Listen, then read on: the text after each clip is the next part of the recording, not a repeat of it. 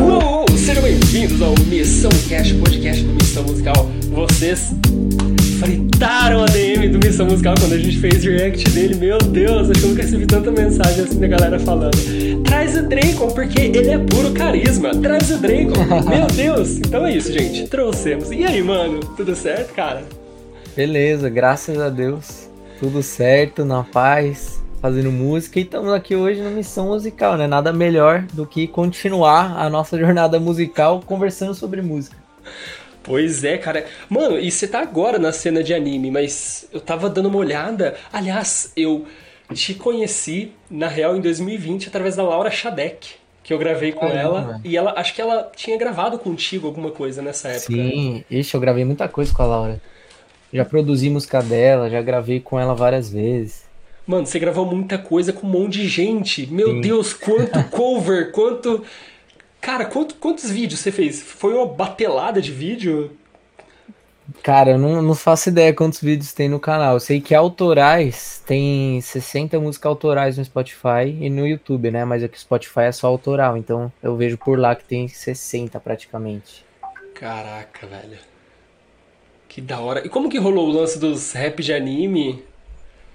Cara, eu comecei fazendo os cursos, né, do Clube do Artista Independente, que é o projeto que ensina a galera a ser independente, digamos assim, porque eu sempre fiz, produzi, fazia do jeito que dava, né? Lógico que hoje cheguei num nível muito melhor, mas não comecei com um nível muito bom de produção e mesmo assim eu fazia. Então a minha ideia sempre foi passar essa visão. E quando eu cheguei num nível que as pessoas praticamente me atormentavam, né? No bom sentido, tipo, cara, ensina a produzir igual você. Eu falo, pô, mas tem tanto curso bom de produção musical, né?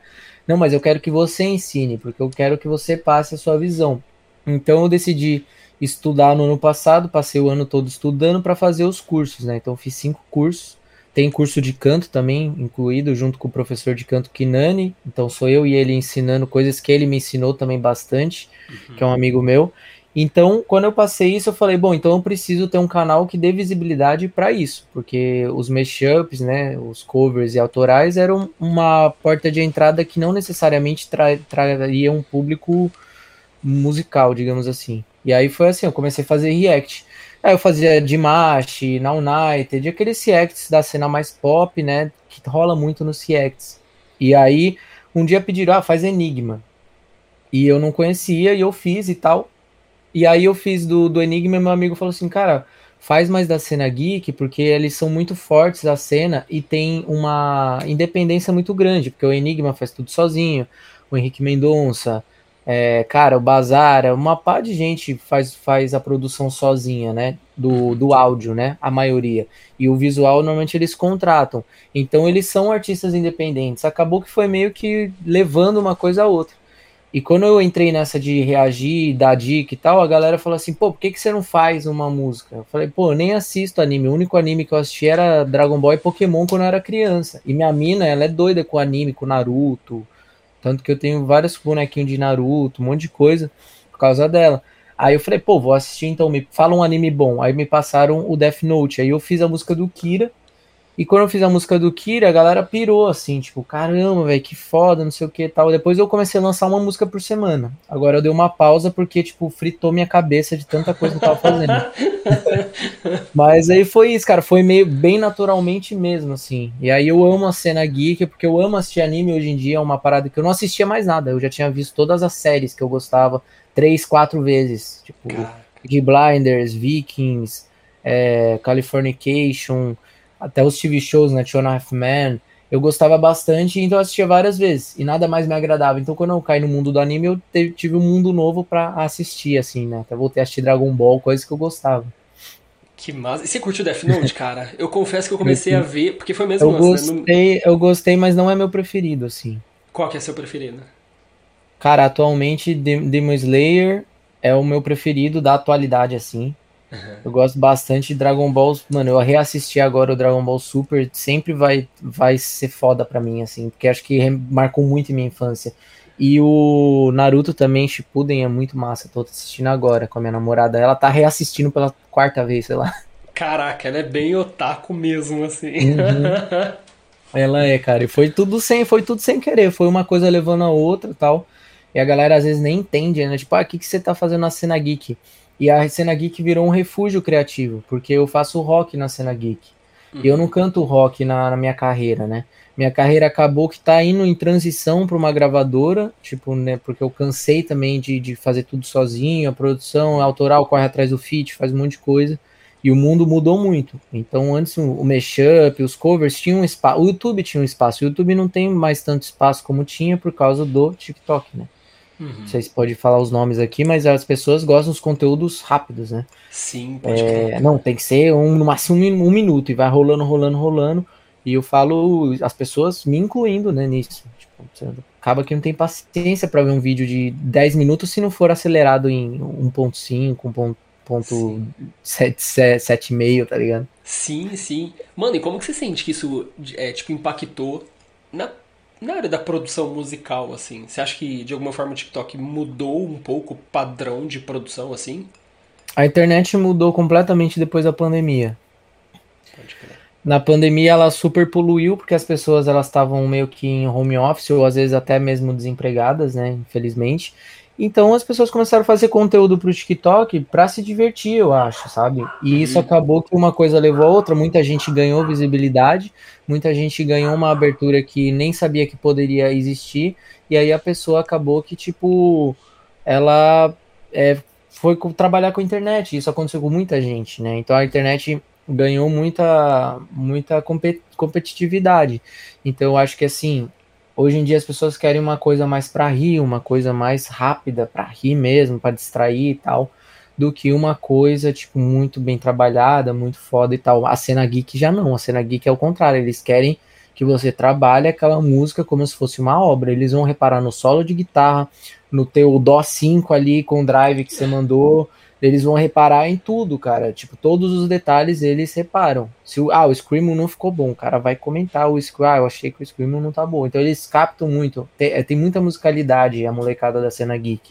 Então é um mundo completamente diferente, né, do mundo da, da internet em geral, que é muito conteúdo, é rápido e conteúdo talvez não esteja tão bom, mas tá tudo bem. Então a cena geek não tem muito isso. Tanto que eu parei os semanais porque eu comecei a repetir algumas coisas que eu vinha fazendo. E aí eu mesmo senti que, pô, não, agora acho que eu preciso dar um tempo, respirar música nova para poder vir com algo diferente, talvez, não sei. Cara, o próprio rock, né? Você falou do, do, lance do público de alguma forma ter um nível de expertise, assim, sabe? Conhecer, pelo uhum. menos. O rock, eu sinto muito isso, cara. Quando você pega o público de rock, rock clássico, enfim, a galera parece que existe dentro dos fãs de rock tem um percentual que de alguma forma é músico também, que toca, ou Sim. que pelo menos conhece, né? O que é muito diferente, por exemplo, de sertanejo. Você pega a galera que vai no rolê de sertanejo, nossa, é pelo rolê, é pela bebedeira, é pelo é. espetáculo. Tipo, ah, foda-se se o cara colocou uma sétima maior e é super sofisticado, porque no sertanejo geralmente não tem. A galera tá Exato. cagando pra isso. Né? Exato. Né? É bem isso, cara. A cena geek, ela ela preza bastante musicalidade. Então, quando eu cheguei na cena geek, as pessoas já esperavam muito de mim, porque eu era o cara que estava ali fazendo react analisando a parte técnica, né? Então, nesse meio do caminho, eu evolui muito, cara. Tipo assim, a primeira vez que eu botei, sei lá, uns scream numa música, a galera comentou que não tava massa, tá ligado? E eu, porque eu sabia muito a teoria e não sabia muito a prática. Por quê? Porque no meu dia a dia eu não utilizava aquilo. Treino é treino, jogo é jogo.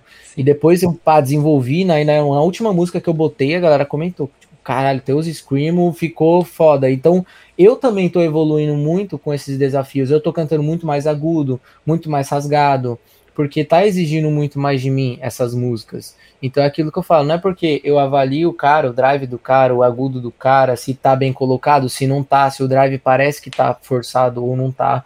Não é porque eu avalio esse tipo de coisa que eu tinha domínio completo. Hoje em dia eu tô chegando num ápice vocal assim, tipo, absurdo por conta da cena geek, porque a cena geek me, me extrai isso de mim, sabe?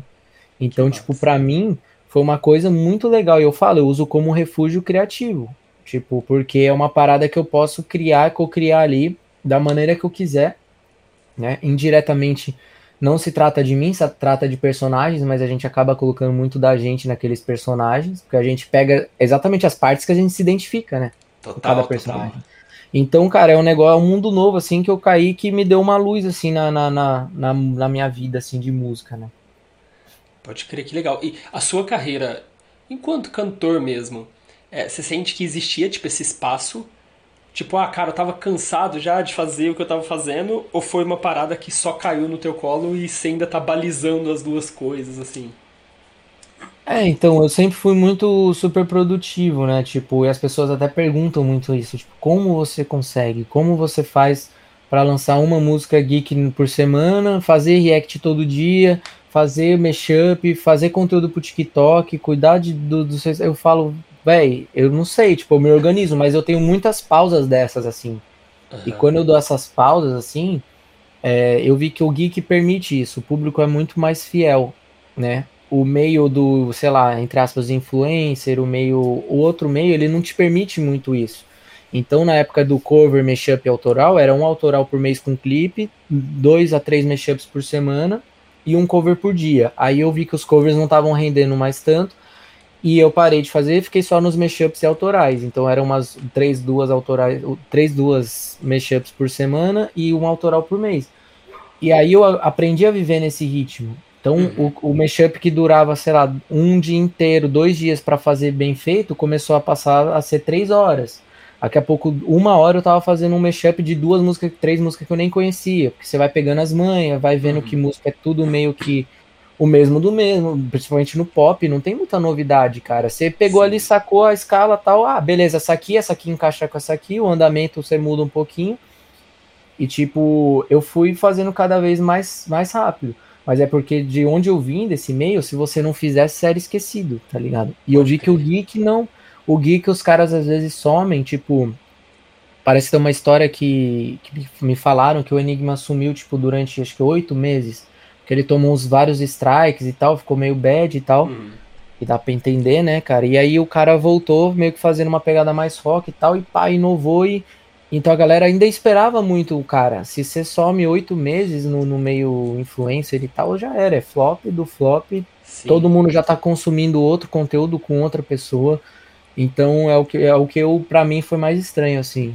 Ah, próprio Sete Minutos, né, cara? Faz muito tempo que eles não lançam. Acho que eles lançaram em novembro do ano passado. Eles lançaram agora, recentemente lançaram, mas fazia tempo que eles não lançavam é. nada. Mas Sete Minutos é o pioneiro, né? O cabeça de tudo, assim. Sim.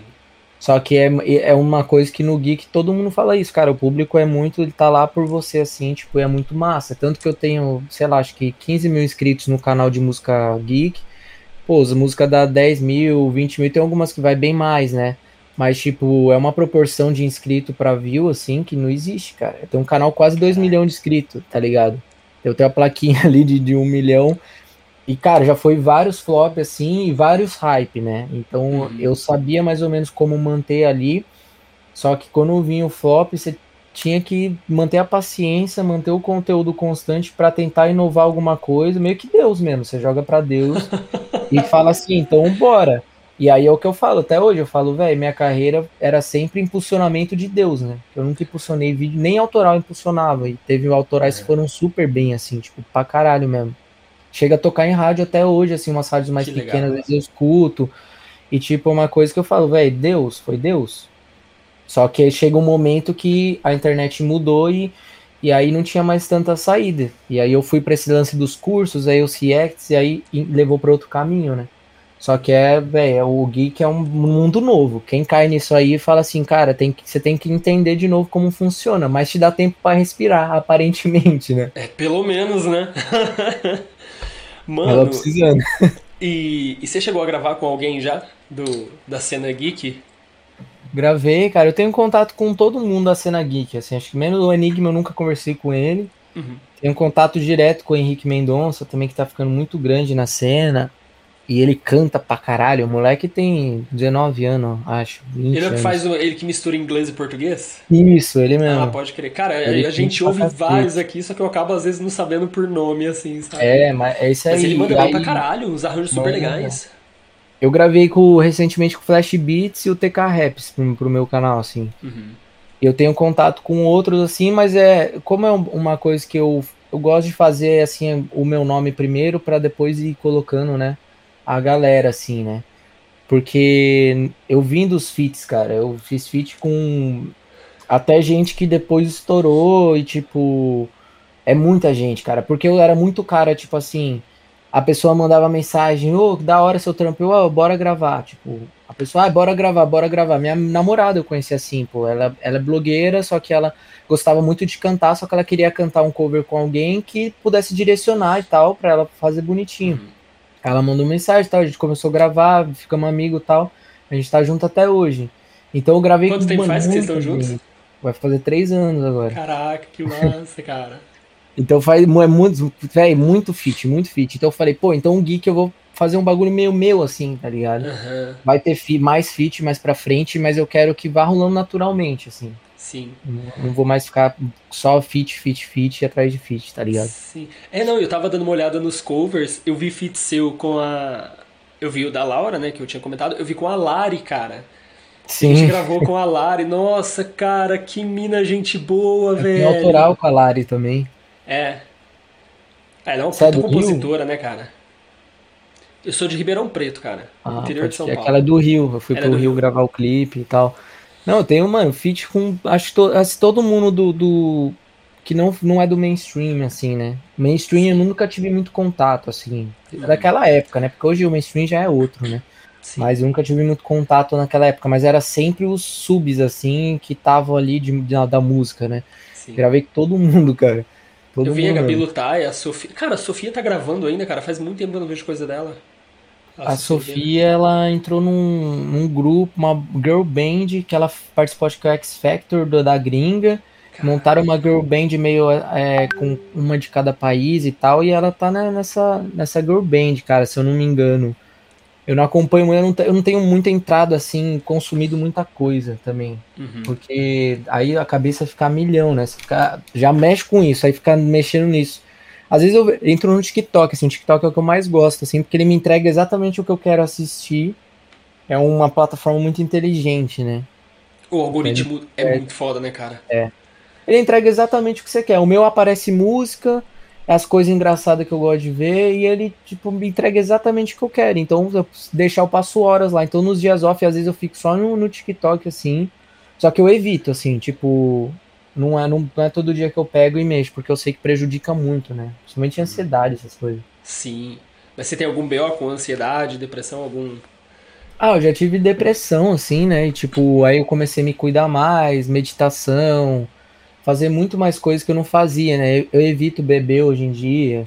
Tipo, era muito, ah, tom, bebe cerveja toda hora, vinho, né? Uhum. Porque vai acontecendo as coisas e você vai dando aquela relaxada, né? E aí eu fui cortando, fui para autoconhecimento, fiz muita coisa assim que me ajudou muito a não ter que apelar para remédio, né? E também Sim. eu passei por muita coisa que era uma pressão muito grande. Eu tava num, numa visibilidade muito grande sozinho.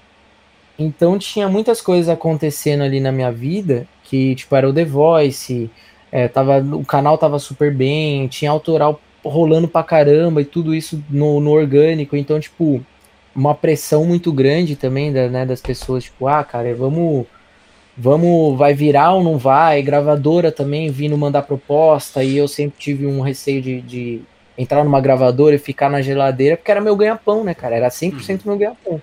Ainda Sim. é, né? Mas era tipo assim, aquilo ali tava acontecendo para mim. Então, se a gravadora me travasse, e eles normalmente não queriam que fizesse cover, mashup, e ali era meu, meu, Hum. A minha vitrine era tudo meu, né? Sim. Tanto que te, tinha gente que julgava, falava assim, ah, você vai ficar no cover pra sempre. Falar, cara, tem um monte de autoral legal. Eu tenho uma pancada de autoral com um milhão de view, e até mais. Só que as pessoas me conhecem pelos covers e tá tudo bem, o cover me deu tudo, cara. Se eu tenho esse estúdio aqui, o cover me deu, entendeu? E as pessoas julgavam muito isso, né? Vai ficar como cover. Eu falava, cara, o dia que uma autoral minha bombar pra caramba, beleza, as pessoas vão conhecer pela autoral, mas enquanto isso tá tudo bem, né? O, o, artista, ele tem muito isso, né? Preconceito com, às vezes, com cover. Ai, não quero ficar conhecido por cover. Tá bom, cara, então bota dinheiro aí, pode abrir o bolso, né? Uhum. Mano, mas isso é uma parada de muita maturidade na lida com o, o ego, assim. Quanto, quantos anos é. você tem, cara? 28. É. Já, é, já, já deu pra tomar umas palavras da vida, né, cara? a gente tá nessa faixa aí dos 30, cara. Nossa, mas é, é legal você falar disso, porque é uma parada tão, pelo menos às vezes eu tenho contato com alguns artistas que estão mais no comecinho, uma sabe, uma moçadinha mais nova, tipo lá dos 18. Sim. Rola muito esse lance de do ego, saca? Para você sempre foi de boa? Por exemplo, ah não, é o cover. Tá, foda-se, tá tudo bem. É o cover que me deu e ok, assumir o cover. Não, cara, não, tive muitos conflitos, né? É. Nunca é de boa. A gente tem muitos conflitos constantes, assim, né? Então eu acredito que, tipo assim, eu comecei a, a, a, trabalhar com música muito cedo, então desde os 13 que eu tive bandinha, e a bandinha era do interior, mas vinha para São Paulo fazer show. Que cidade que e é? aquela coisa, Ibiúna. Uhum. E aí aquela coisa de passa muito perrengue, chega no show, tá sua mãe, a mãe do baterista. E aí que vender convite para abrir. Seu ego já, é, vender convite, e seu ego já era massacrado desde aquela época. E aí eu fiz uma bandinha na época do Restart que já que deu um up assim no, no Orkut, porque eram os menininhos meio, meio essa pegada do Restart e tal. E a gente era muito ruim, era tão ruim que eu ensinei o baterista a tocar bateria. pra você ter noção. Eu, eu não sou baterista, eu toquei um pouquinho na minha infância, assim, porque tinha bateria lá na minha casa por causa dos ensaios, mas hoje em dia eu, não, eu, sei montar e tal, mas não. E aí, cara, a gente Como foi fazer show. Oi? Como que chamava a banda? Banda Shake. Shake. Depois eu participei de uma banda chamada Estrada e depois eu participei de uma banda chamada Mesh, que foi uma banda que já teve uma repercussão legal e tocou bastante, assim. Mas a, Caralho, a Mesh tinha uma banda chama... Mano, você não vai acreditar. M-A-S-H. É. Tocou na MTV. Mesh. Sim, era cara, outro vocalista. eu lembrei dessa banda ontem. Mano, é. cara, eu, nossa, eu tava trampando com umas paradas aqui, resolvendo uns lances burocráticos, e aí me deu muita vontade de ouvir um som das antigas. Aí eu coloquei pra ouvir o som do Fake Number, sabe? Fake e aí, Number, e aí. Assim, e, eu fui, e eu fui lembrar das, das, das bandas Evo, e aí eu peguei e falei, caralho, tinha uma banda que eu ouvia que se chamava Mesh, só que eu lembro que eu tinha no meu MP4. Aí eu falei, será que tem no Spotify? Mas eu acabei não pesquisando. Caralho, você fez. Que massa, velho! Sim, e tem, e tem. Aí eu entrei nessa banda, mas quem fez mais sucesso com ela foi o primeiro vocalista, né? O Vitor. E ah. aí eu entrei nessa banda e tinha muito essa coisa do. Essa cobrança tanto da parte do, dos fãs, mas eu não sei se era a parte dos fãs, mas tinha muito da cobrança do, do integrante da banda, o principal, lá o que, é, que cuidava das coisas, de eu cantar igual o cara, me é, posturar igual o cara e tal. E nessa época eu comecei a fazer coverzinho pro YouTube nessas versões R&B que eu faço já. Só que era uma coisa mais enxuta, tipo um violão e uma batidinha, um negócio mais. E começou a rolar muito bem, cara. Só que aí nessa época ele chegou para mim e falou assim: pô, cara, acho que tá atrapalhando, os fãs estão confundindo as coisas. Na real não tava, né? Mas tudo bem. E eu tive que passar por isso e largar a mão do, dos covers. E quando o, eu recebi a notícia que meu pai estava com câncer e ele estava para falecer, foi um processo muito assim, cara, a banda não tá me dando dinheiro, eu quero viver de música, a única coisa que eu sabia fazer era música. Então foi na hora que eu, eu já tinha um estúdio, mas não era, não era reformado do jeito que tá, mas ele já era um espacinho que meu pai tinha me ajudado a, a montar, né? Ele sempre também, tipo, você quer o quê? Fazer faculdade? Você quer fazer música? Ah, pai, vou querer fazer música. Tá, então eu te ajudo a montar um espacinho. É um valor que talvez gastaria numa faculdade. Você se arrisca aí nas suas coisas. Ele era meio assim, tipo, Caralho. você tem que ter peito para assumir. E eu, eu falei, ah, eu vou fazer, é isso que eu vou fazer. Meio que dentro de mim eu sentia assim, né? Era, dava muito medo, mas era doido. E aí na hora que eu saí da banda por causa desse motivo que eu não gerava dinheiro, né? Eu comecei a fazer cover, falei, cara, agora eu tenho que fazer, agora eu tenho que fazer a música dar dinheiro, então eu comecei a fazer cover pra caramba. E não saía do lugar, velho, é impressionante. Eu não, não ia mais bem como tava indo antes, naquela época que eu tive que parar. E aí eu falei, putz, cara, ferrou, tá ligado? Ninguém quer, quer ver meus covers mais. O cover tava em baixa tal. E aí eu voltei depois de um tempo, tirei um tempo pra, pra mim, assim, igual eu tô fazendo agora, dar uma descansada, ficar fazendo nada mesmo, tá ligado? Sim, sim. As pessoas cobram uma super produtividade constante, e esse lance de coach também, né, de você tem que ser super produtivo e estar ouvindo podcast com conteúdo e dormir quatro horas por dia, tipo, isso é doentio, cara. Total. E tipo assim, eu sou super produtivo, mas quando eu tô naquela energia é legal, né? E aí, cara, eu voltei a fazer os covers e começou a rolar esse negócio dos feat, né? Só que era natural. Tipo, você tá em casa aqui, trocando ideia, fazendo música, vamos gravar um coverzinho. Eu pegava uma música que tava em alta, que eu apostei muito nisso. Eu falei, cara, por que não pegar, tipo, uma Anitta, uma, um Projota, que tinha, tava bastante alta na época. É... Ah, essas coisas estavam rolando na época, por que não pegar e fazer uma versão e lançar? Porque tem, vai ter mais visibilidade, eu vou passar a minha essência. Do que só fazer, sei lá, cover de Nickelback, que era uma parada que eu gostava, e ninguém ia acessar mais aquilo que era o que acontecia. Uhum. E aí todo mundo tinha preconceito com isso, né? Nice, vai fazer cover de Anitta, cara. Eu falava assim, pô, mas eu vou pegar a letra que eu acho massa, da, da música que eu acho massa, era até aquela. Olha, você me faz tão bem, que chamava Zen a música, era uma bonitinha. Sim. Uma que é em e dó, aí né? falei, dó, ré menor, faz. É, é, essa pegada, era, acho que é lá, é, é, dó sustenido. Essa, essa pegadinha bem, hum. bem padrãozinha. E aí, no ukulele, assim, aí eu peguei e fiz, né, cara, e tipo, eu comecei a postar muito nisso, que tava em alta fazer versão minha. Aí começou a rolar. E daí no dia que eu fiz o primeiro mashup, que eu vi uns gringos fazendo esses lances dos mashups, aí explodiu assim, cara. Aí meu canal, pá, foi dos 50 mil inscritos suado que eu tinha para 100 mil em uma semana. Aí eu, opa, aí eu fazia cover todo dia essa época, todo dia. Aí eu me matava de trabalhar, né? Aquela coisa, não, não posso falhar, eu não posso falhar, eu tenho que fazer isso ser meu trampo. E é uma coisa igual a outra, né? Daí depois eu, eu explodi mesmo no YouTube, assim, de, porra, me concretizar com autoral, com mashup, e aí eu recebi o The Voice. E o The Voice também foi outra parada boa para mim. Cara, eu não sabia que você tinha ido pro The Voice. Eu fui, cheguei até um pouquinho mais da metade até. Caraca, você foi até. Você foi em qual temporada do The Voice? 2018. 2018. Foi a temporada, se eu não me engano, acho que é uma das mais assistidas, assim, deu muita repercussão essa temporada. Foi, foi muito massa, assim. Mas é uma coisa que ajudou bastante também, né? Foi depois do Renato Viana? Foi a primeira foi a do Sam Alves? Foi depois do Renato Viana. Pode crer. Cara, e, e como foi a experiência do The Voice, velho? O que, que foi, tipo, muito diferente do que você imaginou? Você nem tinha expectativa? Como que foi? Cara, eu sempre sonhei, sonhei, quando eu era mais novo, é o que eu falo, né, velho? A gente tem muito sonho quando é mais novo e quando as paradas tornam realidade, a gente nem tá talvez mais naquela vibe, né? E é muito, acontece muito isso, né? Que nem quando eu, eu tava falando isso com a minha namorada hoje, tipo, o lance de, sei lá, cara, ser famoso, viajar o mundo fazendo turnê e tal. Eu não sei se eu receberia o convite hoje, que eu sou um cara muito tranquilo, fico em casa pra caralho. Se eu teria o mesmo pique quando eu tinha 22, que eu ia, vou abraçar o mundo e vou engolir o mundo, tá ligado? Esse sangue na né, cara? testosterona. e aí, é, quando eu recebi o convite, eu já tinha feito a inscrição uns anos atrás, eu recebi o convite e foi uma coisa que, tipo, eu fiquei com muito medo, na verdade. Porque as pessoas cobravam muito de mim. Eu tinha muita experiência de show. E por eu fazer sempre gravação de estúdio, de estúdio, começou aquela coisa, né? Ah, efeito na voz.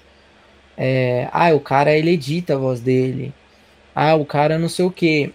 E por mais que eu soubesse cantar, eu comecei a ficar psicológico abalado. Olha que doido isso. E quando eu fui, fui chamado para fazer o teste do The Voice, depois de uns dois anos de inscrição, eu peguei e, e falei, cara, eu não vou, porque eu tô tão bem no YouTube, eu tava muito estourado no YouTube. E autoral estourada também, que foi a Você Tem junto com a Carol Biazin. Tipo, e cara, eu falo assim, estourada organicamente, né? Nada sim, sim. igual a gente vê por aí. E aí eu falei assim, caralho, velho, eu não eu acho que eu não vou. Aí no dia eu falei pra minha mãe assim: ah, não vou. Minha mãe tava passando um tempo em casa. Eu falei: ah, mãe, acho que eu não vou. Aí eles me ligaram, eu atendi. Eles falaram: então, teste amanhã no hotel, tal, tal, tal. É, eu, beleza, eu vou. Aí desliguei. Minha mãe falou: você falou que não ia, como você fala que vai? Eu falei: ah, sei lá, falei por impulso. Ela: não, você falou que vai, agora você vai. Aí eu falei: ah, tá bom, eu vou no teste só pra ver como é. E eu fui despreocupadão, cara. Aí peguei o violão lá, pá, cantei duas músicas, cantei bem pra caramba. Tem até, acho, eu, até um tempo atrás eu achei essa gravação do hotel, falei, caramba, cantei bem pra caramba. E aí pá, passei. Aí eu falei, não, não esperava. Só que aí nas cegas lá, nossa, eu fiquei tão, tão nervoso e ansioso, eu fiquei com sinusite, rinite, febre, eu fiquei com, eu não tenho nada dessas coisas, e eu fiquei com tudo isso. Caralho. E aí eu, ainda para piorar, eu tomei um chá de cadeira de acordar às 6, 5, 6 da manhã para ir pro estúdio e fui me apresentar uma da manhã por aí, meia-noite, uma da manhã. E aí Caralho, eu você passou tava... o dia todo esperando. É. E você fica ansioso, e você conversa pra caramba, porque tá todo mundo ansioso, conversando pra caramba, e toma 30 mil café, e aí você come uma alimentação que não é a ideal e dá, dá refluxo junto com a ansiedade, né, para piorar o refluxo, come pãozinho, biscoitinho. E aí eu, cara, eu falei, nossa, velho, tô, tô ferrado. E aí eu entrei no, no, Eu já tava tão ansioso, expectativa, e na hora que eu ia entrar, ah, pausa pro lanche, os jurados. Aí eu lembro que eu desliguei, eu falei, cara, já também.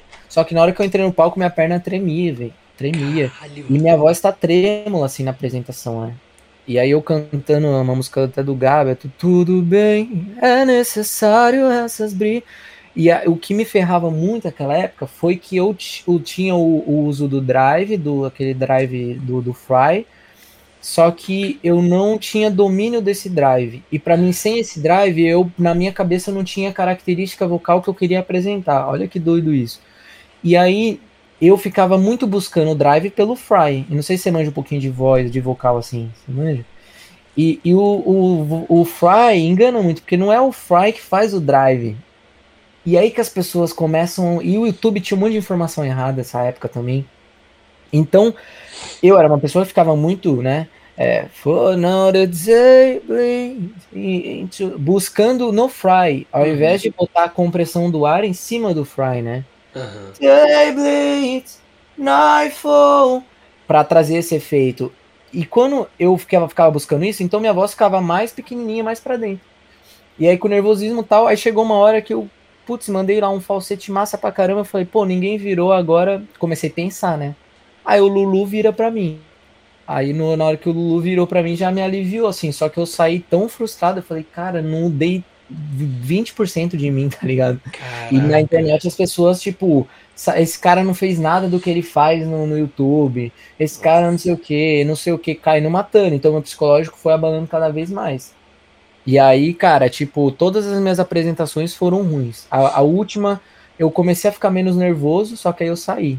Acho que na próxima eu já ia entrar mais confiante, mas aí eu saí, mas para mim também foi bem assim, porque, tipo assim, muita gente falou mal, mas também muita gente gostou muito da minha voz, as músicas subiram mais também.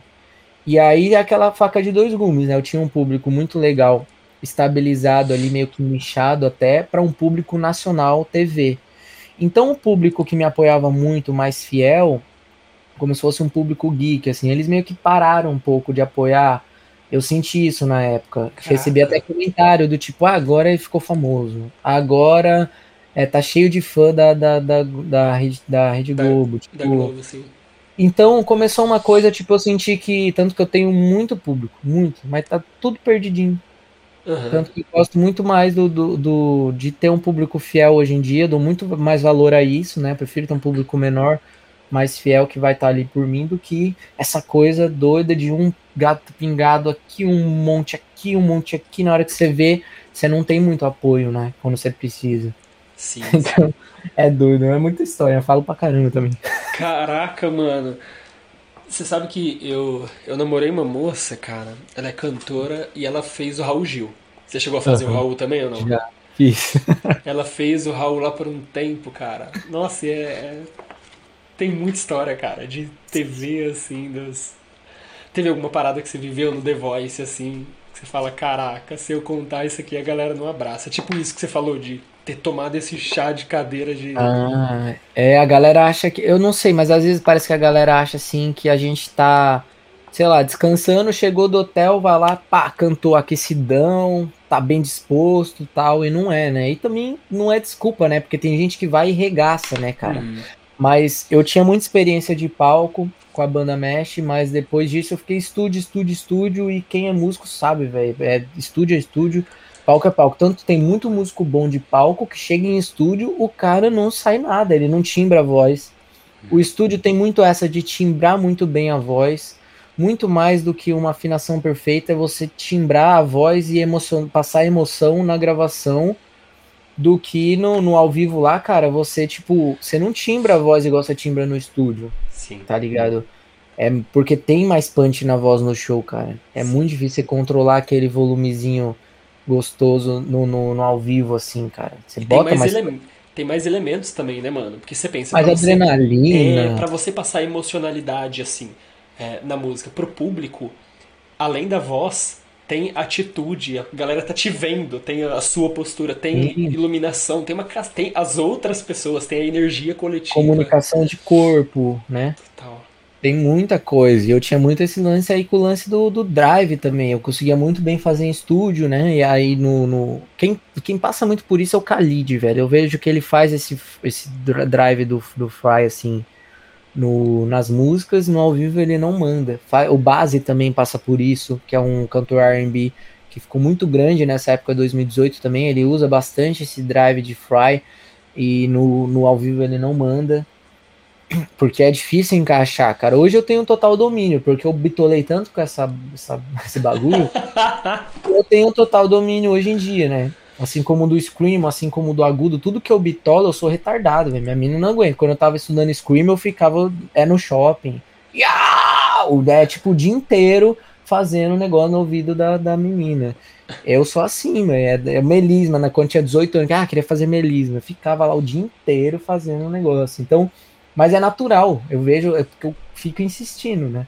Sim. Então eu acho que, tipo assim, cara, é, é, coisa que experiência né, não paga. Mas a gente tem, por exemplo, Gabriel Henrique, que é um talento. Mano, ele veio aqui no estúdio gravar um mashup comigo. Eu nunca vi nada parecido assim, velho. Ele é absurdo. Sabe o Gabriel Henrique? Cara, eu só conheço da galera pedir muito no canal, mas é. eu acho que eu nunca vi. Ah, é absurdo. Ele, primeiro, ele tem a voz muito aguda, né? Então o grave dele é tipo um. É, em, é um Lá 2, acho. O gra... Não, é um Lá, um Lá 3. Sei lá, Aqui, ó. O grave dele.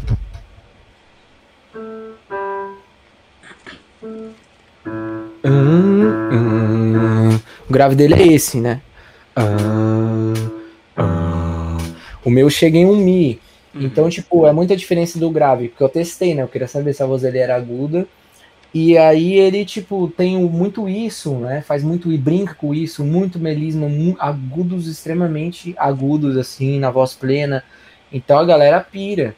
Tipo, ele tem um domínio absurdo, cara. E aí, quando eu conheci ele, eu falei assim, caramba, eu perguntei pra ele, né? Eu gosto de saber essas coisas. Falei, pô, mas você sempre fez, cara, sempre fiz isso desde de criança e tal. Ele é vem do Raul Gil também, eu acho que quando era mais novinho. E ele é um moleque muito bom, velho. Canta muito, assim, né? Ele tem muita noção também do que ele tá fazendo, mas muita coisa ele meio que falou que fazia, assim, né? Uhum. Tipo, ah, eu, eu faço isso. tipo, sempre fiz, sei lá, tipo, agudo, sempre fiz agudo, assim. Sim, é sim. absurdo você pensar nisso, né? Porque é um talento impressionante, cara. Total. Mano, pera, deixa eu só botar meu PC na tomada aqui que ele tá. Tranquilo. Cara, e a. Relembrando essas bandas das antigas, qual a percepção que você tem? Porque assim, é... na época que eu curtia, uhum. eu tava começando a estudar música. Depois eu me formei, eu fiz faculdade de música. E e aí é louco, porque depois que você estuda, você começa a olhar com outros olhos, assim, né? Sim. É, você consegue fazer a dissociação. Sei lá, tipo, eu ouvia alguma coisa e eu falava, caralho, roupa nova, por exemplo. Depois que eu fiz faculdade de música, eu falei, caralho, esses malucos são muito bons. A hora que eu comecei a entender o que era. Só que teve bandas que eu ouvia que, a hora que eu ouço, por exemplo, eu falo, ah, não era. Tecnicamente não era algo muito elaborado, só que ainda assim eu curto pra caralho, tem um vínculo uhum. emocional. Como que é a tua, a tua lembrança dessas bandas dessa época? Não sei, para mim parece que é, hoje, a hora que eu ouço, parece que é uma parada tão, tipo, tá, era simples, assim, era meio que o arroz com feijão, parece que era a cena, o atitude, o movimento acontecendo. Como que você eu acho que o movimento era muito quente, né? A gente tinha show todo fim de semana, né? Tinha a Tribe House aqui perto de casa, que tinha show todo fim de semana. E qualquer bandinha, tipo uma bandinha como a minha, assim, antes da Mesh, tipo, você tinha ali um palco para você tocar com pessoas para assistirem. Então a cena era muito quente. Então eu acho que todo mundo era meio ruim nessa época, assim. Não, não falo dos principais. Tem muita gente boa. Tem gente que eu acho que era até melhor antes do que agora, que deu uma regredida. E acontece isso. Uhum. Se, eu, se eu parar de treinar vocal, meu vocal, meu agudo vai, vai caindo, meu drive não encaixa direito. É normal, cara. É músculo, um músculo, né, cara? Igual guitarra. Para de tocar pra você ver se o dedo não fica meio travado. Então eu acho que tem muita gente que meio que parou no tempo, então o cara ele meio que canta com aquela voz meio, né, daquela época, tinha muita coisa, e até os gringos tinham isso, era uma voz meio do tipo do Green Day, né? Do you have a time? É uma coisa meio assim, né? Então Sim. traz muito isso, porque isso ajuda muito no agudo também. Então acho que traz uma coisa que era aquela cena, só que o problema, velho, o problema não, né? O mais engraçado é que essa cena voltou, né, cara? Lá na, pelo menos na gringa, e tem muita banda no Brasil tentando trazer também de volta esse, esse peso. Eu não sei até quanto que a, o Brasil vai conseguir trazer isso, porque a gente não sabe, né, né? A gente não entende o Brasil. Brasil como funciona musicalmente, não dá para entender, porque cada hora tem um, um, ritmo novo, né? Uma coisa Sim. nova. Mas lá fora, você vê Olivia Rodrigo, né? Total. É uma coisa que é do anos 2000, cara, né? Um total, Nickelback, total. um Paramore, é aquilo, cara. E eu acho muito legal, porque, tipo, eu particularmente gosto pra caramba, né? Pode então, crer. pra mim... Quais bandas que você curtia, assim? Que hoje, a hora que você ouve o som, você fala, caralho, essa aqui era foda, essa aqui era top. Cara, eu, é uma coisa que eu voltei a escutar muito, assim, né? Que é o Nickelback. É, cara, todas essas bandas, assim, Hanson, todas essas bandas com esse pop rockzinho, com esse drivezinho na voz, era o que eu mais gostava de escutar, só que eu não me sentia capaz de cantar aquilo, porque na minha cabeça os caras tinham voz rouca, olha que doido. Então, eu lembro que eu me massacrava, eu falava assim, cara, por que, que eu não nasci com a voz soca? Por que, que eu não nasci com a voz soca? Eu ficava com isso na cabeça, minha voz muito limpa. Mas a voz desses caras também era limpa, eu não percebia os caras falando. Se eu visse os caras falando numa entrevista, eu ia falar, a voz do cara não é rouca, pô. O cara que é rouco, ele fala rouco. E aquela época não tinha tanto acesso, não era fácil de você ver Eles o cara dando uma entrevista. Muita gente mentia também, pô. Mentia. Os caras falavam, ah, eu, eu, eu, meu rouco é natural. Eu, é porque eu bebo uísque, é que eu fumo charuto. Os caras mentiam, pô. Mentia. Eu já vi, já vi entrevistas cara mentindo. Então, tipo, ficava ainda mais escasso, né? Tipo, ah, o Kurt Cobain. Ah, o Kurt Cobain era no berro. Pô, cara, que berro. O cara aguentava fazer um show usando o drive beleza, ele podia não prezar a saúde vocal dele por outros hábitos, né? Por outras coisas. Pode ser que sim, mas o cara que faz o, o drive errado, ele não aguenta cantar uma música sem destruir a voz dele na, no momento. No exato, você comprimir aqui ah, e, e, fazer errado e machucar já. Mano, uma música você já tá falando assim, ó. Entendeu? É só você fazer um pouquinho de matemática musical. Total. Cara, já você curte o, o Guilherme do Rosa? Lógico, nossa, pra caramba. Que drive, cara. né, cara? Tomar no cu, velho. Que. Ah, o ah. próprio Guilherme ele falou numa entrevista uma vez que fazia no berro, velho. Só que ele faz pura, é puta técnica. Ah, né? meu cu que ele faz no berro, cara. Não, então, eu, quando eu vi essa entrevista, eu, nossa, eu, eu sou. Era do Loop Session, não era? Mas eu era. É, ele falou isso, até o Mauro, acho que fala na, na entrevista, fala assim: ah, aquilo você faz certinho, o bagulho assim. Foi um negócio assim, né? É. Eu não, eu não lembro, mas era uma coisa assim que ele falou: ah, eu faço no berro mesmo tal. E aí eu comecei a berrar em casa. Eu já era velho, mano. Eu já tinha uns 20 e poucos anos, 20, 20, 19. Eu comecei a berrar, eu falei, é, uma hora vai sair, então. Tipo assim, vou acostumar na minha cabeça. E tipo, cara, nada, hoje que eu entendo certinho o que, que o cara tá fazendo, você ainda acha absurdo, porque, sabe, porque o timbre dele é pesado, velho. Ele tem um Mano, peso ele vai pra uns agudos e não parece que tá agudo, né, cara? Isso que ele é foda, tem um peso é encorpado na voz, pra caralho. É, encorpado. Aí não tem o que fazer. Aí é o, é o timbre da voz do cara. É tipo você pegar um cara que eu gosto muito, que é o Luiz Capaldi. Tipo, que canta essa música. into nightfall. Usa drive pra caramba também. Esse cara aí, velho, ele tem a voz assim. Ele fala assim. Né? Provavelmente ele é um baixo. Então, é uma coisa que aí não dá para você fazer, né? Muita gente pergunta, tipo, ai, como que eu vou cantar igual tal cantor geek, velho? Eu falo, velho, ó, o seu drive pode ser igualzinho à técnica do drive dele, mas vai soar diferente, cara. Sim. Cada um tem uma distorção, é o timbre de cada um, né? Então, ah, o cara quer soar como Kurt, né? Às vezes até consegue, né, velho? Mas aí perde a graça. Mas mesmo assim, às vezes o cara tenta, tenta, tenta, às vezes não vai porque o timbre não tem nada a ver, velho. Sim. É, até é tem, você chega um pouquinho né, com plasticidade vocal, mas ainda assim tem um, uma parada ali que é o, é o DNA do bichinho, né? É o. É. Ah, tem todo o trejeito do cara, mano, de jogar, jogar a voz, né? Tem, mano, tem todo tem toda uma característica única ali, tipo, que não dá para imitar, né? É o que eu falo, você vai ver gente fazendo muito parecido, vai ver, né? Tanto que tem até um vídeo do Jared Leto imitando o Kurt Cobain, véio, fica muito parecido é muito legal ver que dá para imitar, né? Só que aí, por exemplo, se o Jared Leto não fosse o Jared Leto, ele ia ser o cover do Kurt Cobain, se ele imitasse, né, só. E ele é um cara que tem um baita potencial, canta pra cacete também, velho. É absurdo. Do, do 30 Seconds. Mano, sabe um cara que eu acho assim, a voz do cara é incrível, o timbre dele é muito bonito, e aí você junta a impostação, a técnica, o James Arthur, cara. Ah, o James Arthur é essa pegada Luz Capaldi também, né? Nossa, é. É massa. É... Eu, já, eu, já, eu já ouvi muito James Arthur, assim, eu saco tudo que ele faz, assim, na voz, tá ligado? De tão, de tão vidrado que eu já fui, assim, na voz dele. Eu acho muito massa, assim. Mas aí acabou que as músicas mesmo que me pega mais é do Luiz Capaldi. Tanto que a primeira vez que eu ouvi o Luiz Capaldi, eu achei que era James Arthur. Eu falei, caramba, velho, mas será que é de ouvir na rádio? Eu falei, uhum. nossa, o cara vindo com uma voz rasgadona tal. E aí na hora que eu vi, eu falei, não, aí. Porque a música do Luiz Capaldi é essa coisa piano e vozeirão. Piano, vozeirão.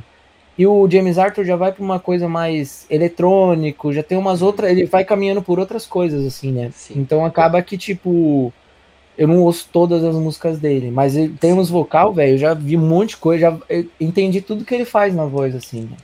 Ele é muito absurdo, cara. Sim, ele é, é massa, né, cara? Tem uma galera que às vezes o cara fala que, igual você, você falou o lance do Guilherme, ah, eu faço no berro. Às vezes pode ser que o. Tipo, o cara talvez nem tenha tanta consciência da técnica que ele tá usando. Às vezes não sabe nome, ah, não sabe acontece, isso. Acontece, sabe? muito. Só que isso não quer dizer que o cara tá fazendo errado, tá fazendo. Você pega igual um jogador de futebol. Você vê, uhum. às vezes uhum. tem alguém que joga bem pra caralho. Você vê a técnica do cara muito bem aplicada. Ele tá executando sem saber que tá executando. Só que é muito técnico, é muito. Exato. Não, isso, isso é, mano, total pro, pro Kurt. Tipo, ah, o Kurt não tinha técnica que aquela época eles não tinham acesso a. Mano, tá bom, mas o, o cara ficar na casa dele fazendo um laboratório vocal, ele vai achar um lugarzinho ali, né? Ah, ah, ei, ei, ei. Ele vai achar um lugarzinho ali que vai ser confortável, vai soar do jeito que ele quer. Pronto, ele tá fazendo de uma maneira técnica. Porque a, o, o, técnico é o quê? Para você não se machucar, para você preservar sua saúde vocal e para você aguentar um show estendido. Total. Né? Então, isso que é técnica, né? Porque sim, tem sim. muita coisa que você pode fazer no berrão mesmo e soar legal pra caramba na gravação. Só que você fizer no três shows, já era tua voz. Pode crer. Então eu acho que é muito isso. Técnica é você fazer de maneira que não vai te, te prejudicar. Sim. Mano, e a galera daqui não tinha tanto uns vocais assim, né? Era tudo umas vozes mais limpas, né? Tipo, eu lembro do Di. O, o, o, o René, eu me lembro que tinha uma voz que às vezes ele encaixava um drivezinho em algumas É, músicas. mas o René não faz também. Eu, eu, eu, falando em René, eu fiz um. Cantei com o Evo esses, esses tempos atrás, velho. Eles fizeram um show aqui em São Paulo, que foi uma galera, né? Até a galera ficou, pô, Emo não morreu, Emo não morreu. Que é muito legal. E ele me chamou pra fazer, cantar junto. E eu já conversava com ele, falei, pô, cara, deixa eu cantar essa música aqui em específico, né? Que é aquela Hoje vai ser mais uma. Aí cantei, é, aí cantei com ele lá, foi massa pra caramba, cara. E ele, eu falei com ele de drive um tempinho atrás, ele falou que não, não tinha as manhas de fazer, não, tá ligado? Às vezes eu acho que ele encaixava na, na região sem querer. Muita gente faz isso também, cara, sabia? Aí a pessoa fala, ah, meu drive vem sem querer. Porque a pessoa, as pessoas que cantam muito nessa região da máscara, né? Uhum. Elas já cantam meio assim, né? Então, né? Para você encaixar o drive nessa região da máscara é 1 e 2, né? Para você jogar pro palato ali uhum. e encaixar.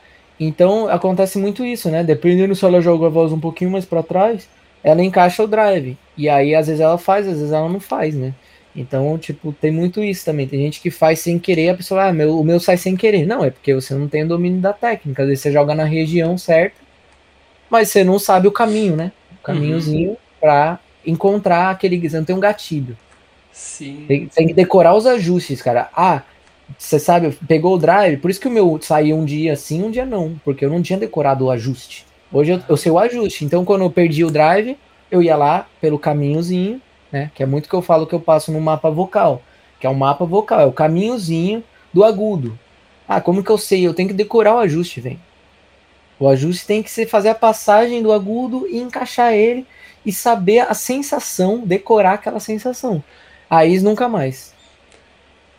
Que louco, cara, que louco ouvir você falar disso. Você sabe que na época da facu, a minha especialização foi em violão, né?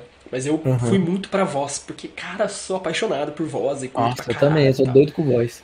E aí, nossa, então essa galera eu curti e ficava ali, sabe? Tipo, Guilherme, o Renato Viana, ficava muito em cima. Renato Viana, Guilherme, Mauro Henrique, o O Léo Gonçalves, Gonçalves. também. É. Esses caras são, você é doido, são um monstro Sim. da, da voz. Sim, e agora você falando, cara, nossa, olha que curioso. Eu acho que eu tenho, tem muito disso. A hora que eu canto, por exemplo, tipo, eu tenho drive, eu acho ali, hoje é muito mais fácil pra achar, só que Uhum. antigamente era, sei lá, eu tinha uns 5% de controle. Uhum. De chegar nele, sabe? Era muito esse lance que você falou do René. Tipo, ah, ah, ah, e aqui chegou. Fala, É. ah, tá. Aí eu, era, era um lance assim, tipo, caralho, uau! Deixa eu aproveitar que eu cheguei nele, que ele entrou. E Uhum. aí ficava. Só que a hora que perdia, você falava, caralho, como que desgrama volta? Hoje acho É, que tá nos caminho. 90%, assim, mas ainda acho que eu não tenho essa clareza que você falou. Que legal, cara, eu não sabia disso, desse lance do, do ajuste, Eu- de buscar eu- o gatilho. Tem um caminhozinho, né? Tipo, quando. Foi muito louco, porque eu tinha esse, a minha guerra com, contra o drive, né? Cara, durou anos. Eu usava muito e eu percebi que meus, meus covers começou a virar quando eu comecei a usar. As pessoas achavam um charme esse rockinho na voz. ah, é né? muito charmoso, cara, é muito. É muito, Pô, filho. drive- Sabendo, sabendo usar ainda, né? Que tem muita gente também que faz esse aqui do da, da sub, subglótico, né? Que é tipo, ei!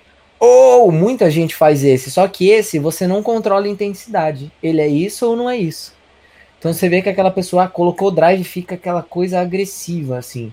Uhum. Então, esse drivezinho do Fry, além dele ser mais saudável, na minha concepção, ele é controlável. Você faz a intensidade que você quiser, né? Tanto para um negócio mais é, Nickelback, como para um negócio mais Linkin Park, né? Uhum. Como um negócio mais Nirvana. E o cara que me começou a me guiar nesse caminhozinho foi o Kinani, que é o cara que eu trouxe para os cursos né, legal, do, do de voz ele fez e hoje a gente é muito amigo e a gente fica conversando de voz o dia inteiro, né? Falando os dois nerds da voz assim. Então, esse lance do caminhozinho, cara, ajuda muito, porque, pô, me perdi. Ah, se você não sabe o caminho de volta, você não vai encontrar aquilo até um dia vir sem querer de novo e você ficar brincando naquela região. Até você fazer o caminho sem querer de novo. Exatamente, cara. E isso é um grande problema, porque numa apresentação como The Voice, que eu fui lá, queria utilizar da, da, da técnica do artifício, não, não tive acesso, tá ligado? Nossa. Então, eu acho que, tipo assim, você saber da onde vem, né, o, o drive. Primeiramente, o fry é para você ter um gatilho, né, do, do, do que é a sensação. Mas o fry não é o gatilho do drive. É para você saber a sensação de como que vai vibrar, que não é é aqui e que é aqui atrás, né, no palato. Só que quem faz o drive é a compressão. Então saber que é uma nova maneira de cantar, jogar a voz mais para trás, né? Manter estável o, apoio do diafragma, né? O muito perigoso também você tá no drive e ele dá o crack, né, voz, porque você tá numa região ali entre os dois, né, entre o falsete e entre a, a voz, né? Uhum. Tá naquela região de crack mesmo, por isso que é muito, muito difícil controlar. Então, tipo, saber todos esses caminhozinhos é uma coisa que daí nunca mais eu tive o, o erro, né, de falar, "Pô, agora perdi. Não, eu acordo, tem dia que tá um pouquinho menos desaquecido, aí eu faço um aquecimentozinho no, no próprio drive, né, Uhum. e ele vem. Então, tipo, cara, isso pra mim foi a salvação. O agudo é a mesma coisa. Sabe quando que eu desenvolvi o agudo, tipo, real, assim? Foi no Geek agora, recentemente. Porque como as músicas eram rock, daí você joga tudo pra cima e tal. Então eu já tinha aquela teoria do agudo, mandava bem nos agudos e tal, mas aquela coisa de tipo, cantar no agudo Uhum. foi uma coisa que eu fui desenvolvendo agora no Geek. Aí na hora que eu comecei a sacar como que era o ajuste do agudo, mesma coisa. Então, hoje em dia eu não perco mais algo, não é? Ah, hoje eu, ah, eu tô com medo do Si4, tá ligado? Tô com medo do Dó 5. Uhum. Não, pô, porque é, é técnico, né? Você vai chegar lá e vai fazer. Agora, quando é aquele berrelt, né, que a gente fala, o Beto Soroni fala isso, né? é, você vai muito no, no, tipo, na sorte, cara. Ah, no, eu vou berrar e se der crack, entendeu? Total. Cara, isso é uma parada que. Nossa, graças a Deus, esse domínio eu peguei, do agudo. Mas eu ia pro agudo muito com a, a forma e, e com toda a impostação do grave, cara. E esse é o lance que a hora que você não saca. Uhum. Porque, sei lá, você quer cantar Não uma troca a marcha, não faz a passagem. né? É, não troca marcha, total. Aí você fica meio que. É. Você quer, tipo, é uma nota alta que é de boa de chegar. É, tipo, você vai pra onde você quiser, sabendo colocar. Só que a hora que você tá aqui embaixo, você. Ah! E a coisa não vai, cara. Nossa. E é agonizante, é, né? É engraçado, cara, porque quando tem esse lance da passagem, quando você faz esse, essa voz assim, né, tipo, de peito, né? Ah, e tentar subir, uma hora vai travar, que normalmente é em Fá, Fá sustenido ali. Sim. Por isso que a maioria dos homens morre nessa, nessas notas, Total. e quando canta essas notas, você vê Total. que o cara tá botando muito volume e esforço. E quem tem o domínio dos agudos, essas notas não tem esforço nenhum. Sim, é o começo da passagem ali, né? total. Então o cara faz. Ah, ah, ah, ah. Ó, tá travando a minha voz, vai travar aqui, ó. É, Exatamente é um onde você tava. porque, ó.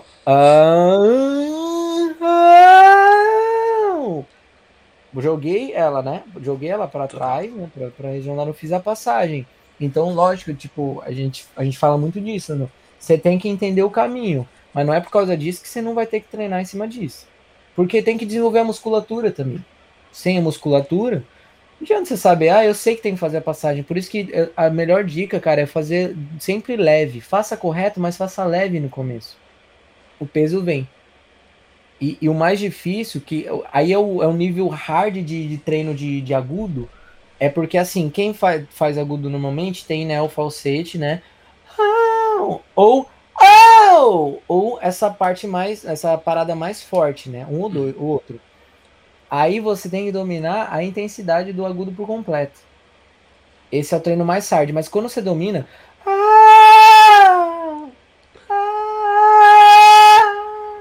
Quando você domina essa intensidade que vai e volta, você tem aquele agudo, ele é seu, velho. Não precisa ter medo, ah, porque tem um lá quatro aqui na música. Não vai ter medo, velho, porque você sabe que ele é seu. Porque no mínimo você manda ele um pouquinho mais leve, mas também não é falsete. Sim. E esse é o mais, mas aí é o mais difícil, é o domínio mais difícil do agudo. E pouca gente tem ele. Você vê que a maioria é ou ah, ou au, ou tipo fortão assim, Uhum. é que é o belting, né? Seria o belting aí que é muito hoje em dia falam muito do belting, né? Sim. E é curioso isso, né, mano? Porque é a mesma coisa de alguém te perguntar: você escreve seu nome? Sim, eu escrevo o meu nome. Ah, você vai ter que subir ali no palco e escrever seu nome. Pff, Beleza, eu subo e escrevo. Porque você tem essa confiança de saber que você Uhum. domina de fato aquilo ali, né? Agora você pensa, ó, você vai ter que subir ali e cantar essa nota. Quer dizer que você não tem Exa- domínio pleno, né? né? Exatamente, cara. E muita gente passa por isso. E acho que depois, acho que daí o ápice, depois de treinar todos esses ajustes, é ficar treinando muito e muito as trocas dos ajustes, tá ligado? Treinar muita música com troca de ajuste, tipo, pe- pegar umas músicas difíceis no, reper- no repertório pra cantar, né? Sei lá, quer treinar agudo, cara, pega um, um Bruno Mars, né? Ah, quer treinar, cara, rock pra treinar passagem, pra treinar drive, pra treinar voz de cabeça, é muito bom, cara, porque se você fizer aquilo ali bem errado, você não aguenta cantar duas músicas. Você Total. tem que cantar do jeito técnico. Não é cantar um Bon Jovi Uhum. no, no, B, no Berhelting pra você ver. Dura Sim. uma música. É, como que chama? Tem uma do. Ai. É... Putz, que tem até uma subida de tom e ela tem um compasso quebrado ali. Ela tá em 4x4 ela- e eles fazem um compasso 3x4 e já entra. É. Do Bon Jovi? Uau, Ah. Isso aí é bom pra caramba, pra você treinar passagem e troca de ajuste, porque, tipo, você, e aquela também do, do Always, né? Ah, love you, né? Tem, ah, ah, você tem que fazer a passagem, né? E é muito difícil essa troca de ajuste, né? Então, acho que quanto mais treinar esses repertórios, assim, depois do domínio da técnica, melhor. E aí, o, o terceiro passo pra dominar mesmo é daí cair fazendo show, né? Fazendo apresentação, né? Porque gravação de estúdio é aquela coisa, né? Ah, agora é o scream, então vou gravar o scream. Ah, agora é o refrão que é agudo, então, opa, deixa eu achar o ajuste aqui e tal. Tem um, um macetezinho, né? Que também não é fácil. Se você não souber fazer, não vai, não vai Sim, sair, sim, milagre. sim. Mas tem esse lance, acho que muito do estúdio, que é você não tem que fazer as trocas dos, dos ajustes toda hora. Total. Eu acho que é o, o mais fácil, né, do, do estúdio. Sim, sim. É, cara, é o que você falou, eu trampei com produção durante um bom tempo, assim. E, e é curioso, porque você é um lugar onde o cara fica muito exposto. O estúdio é o lugar onde você saca a vera do cantor, do músico, de todo mundo, porque Sim. não tem pra onde correr. O, o cara tá com um condenser na frente dele que vai pegar até a piscada do olho dele. Cara, eu, véi, isso aí é um bagulho que eu acho muito doido. Quando eu peguei esse Neumann aqui, eu falei, caramba, velho, eu tô Ele é desafinado 87? pra caramba. Não, esse aqui é o T, TL 103. O T. Esqueci o nome dele. T, T, TLM 103. Alguma coisa assim. Uhum. Uma coisa TL alguma coisa 103. Aí eu comecei a sentir muita desafinação, né? Mas não é, porque nosso ouvido é muito bom e esse microfone pega muitas frequências. Uhum. Tanto que, tipo, eu falo pra quem tem estúdio, experimenta, grava no, no seu celular um videozinho pro Instagram, no Story. Cara, você sente que tá tudo liso a afinação. Grava a mesma coisa ao mesmo tempo no, no, no microfone. Deixa sem autotune pra você ver o tanto de micro desafinações que você pega que são humanas. Tá ligado? Pode É crer. bizarro, velho. E quanto melhor o microfone, mais frequência vai captar e mais você vai sentir que tá semitonado. Sim, sim. Ah, igual o monitor, né, cara? Quando você pega pra. Antes de eu ter o estúdio lá atrás, hoje eu já nem tenho mais o estúdio, mas eu, cara, sei lá, era um microsystem, eu usava fone pra mixar, porque era o que tinha. Quando eu comprei o primeiro parzinho de microfone fletado, que aí se você fala, caralho, tá uma bosta. porque ele te entrega a real do que tá ali, não tem nenhum O filtro grave, de... grave tudo embolado, principalmente o grave, tá ligado? Bomba embolando com, com o baixo, tipo assim, é, é- quando eu fiz, eu tenho as mesmas caixas, né, que eu meio que sempre tive, assim. Quando eu fiz o tratamento acústico e botei as caixas longe da parede, botei placa certinho atrás da caixa, e as caixas no tripé também, pra ela não ter nenhum contato com nenhuma vibração de grave, cara, mudou o som da minha caixa, tá ligado? Tipo, virou uma parada assim, totalmente absurdo, surreal. É doido. Pode crer. É, cara, áudio e música tem umas coisas, é muito detalhe que a galera não faz nem ideia, assim, né? Tipo, É, não, velho, é, é só quem vive mesmo. E a gente também tem, tem que estar com a cabeça boa, cara. Eu até brinco, falo assim, velho, ainda bem que eu conheço minha, minha mente, porque quando eu tô cansado, eu acho tudo uma merda. Eu gravo uma parada, uma produção, só que eu continuo gravando até o fim, mesmo cansado, e vou ouvir no outro dia. No outro dia eu acho do caralho. Só que muitas vezes, quando eu não me conhecia, isso é, é o autoconhecimento, né?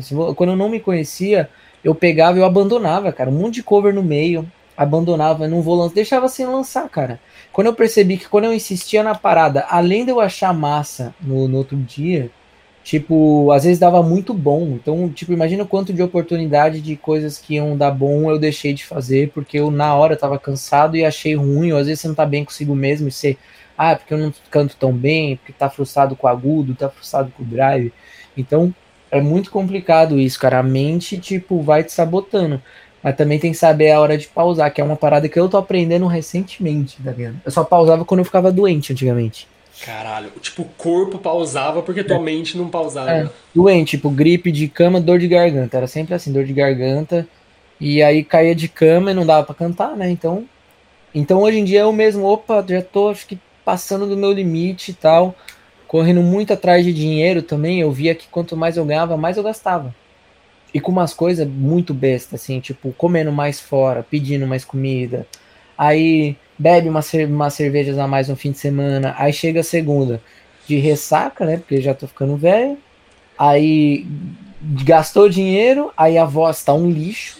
Todo o seu estudo, dedicação e tal não vai adiantar nada porque se- seus agudos vão morrer, seu drive vai ficar falhado por causa da bebida. Eu falei, cara, quer saber? Raramente uma, um evento, uma festa especial, um casamento, e olhe lá, cara. Nem nos últimos casamentos que eu fui, bebi só um pouquinho assim e tal. Mas é por causa que, cara, chegar e estudar pra caramba pra você chegar e não cantar. E ao longo prazo, né? Imagina o que faz com a voz. Porque quando você é novo, vai voltando, né? Ah, bebi aqui, voz zoou, mas daqui a pouco volta, né? A gente vê muita gente aí que não era técnica errada, né? Era estilo de vida errado, mas ninguém fala nisso, né? Ai, será que o cara cantava errado? Fazia o drive errado? Ou será que ele enchia a cara de, de- de bebida e droga, né? Aham. Ninguém bota isso no, no, no papel, né? Porque às vezes o cara, pô, muita gente aí que perdeu a voz e cantava certinho, pô. Pode O cara crer. cantava certinho. Pode crer. Cara, e você. Você sempre foi mais consciente, assim, nesse âmbito de tipo, ah, beleza, eu tô ali no meio do rockzinho, tá rolando, mas prefiro não me envolver com essas coisas? Ou você teve sua fase de, ah, mano, vamos lá, vamos curtir, vamos. Já, já tive, cara, mas eu sempre fui um cara tranquilo. Eu sempre fui um cara muito introspectivo, tá ligado? Tipo, e na escola eu era muito esquisito, era o cara cheio de espinha na cara, o cabelo esquisito, não sabia arrumar o cabelo e tal, e aparelho, aquela coisa já tímido, né? Então, às vezes, não era nem um cara, tipo, estranho, mas me tornava mais estranho pelo aspecto de ser muito e não sabia responder as pessoas. Isso durou, velho, até sei lá, velho, até a época que eu apresentei no Raul Gil. Eu lembro que veio o, um dos produtores lá de música, né? Inclusive foi até o Maynard, não sei se já ouviu falar. Sim, Marcos Maynard. Isso, ele tava de, de jurado lá e ele viu, pô, cara, parabéns, tal, não sei o que, eu, pô, valeu, tal. E não era porque eu era um cara malo e tal. E meu amigo virou e falou assim: vem, não faz isso, mano. Não faz isso com as pessoas, velho. E eu, tipo, fazer o quê, mano? Porque na minha cabeça eu não tinha, eu não conseguia fazer, tipo, e aí, cara, tal, não sei o que. Você aprende, né?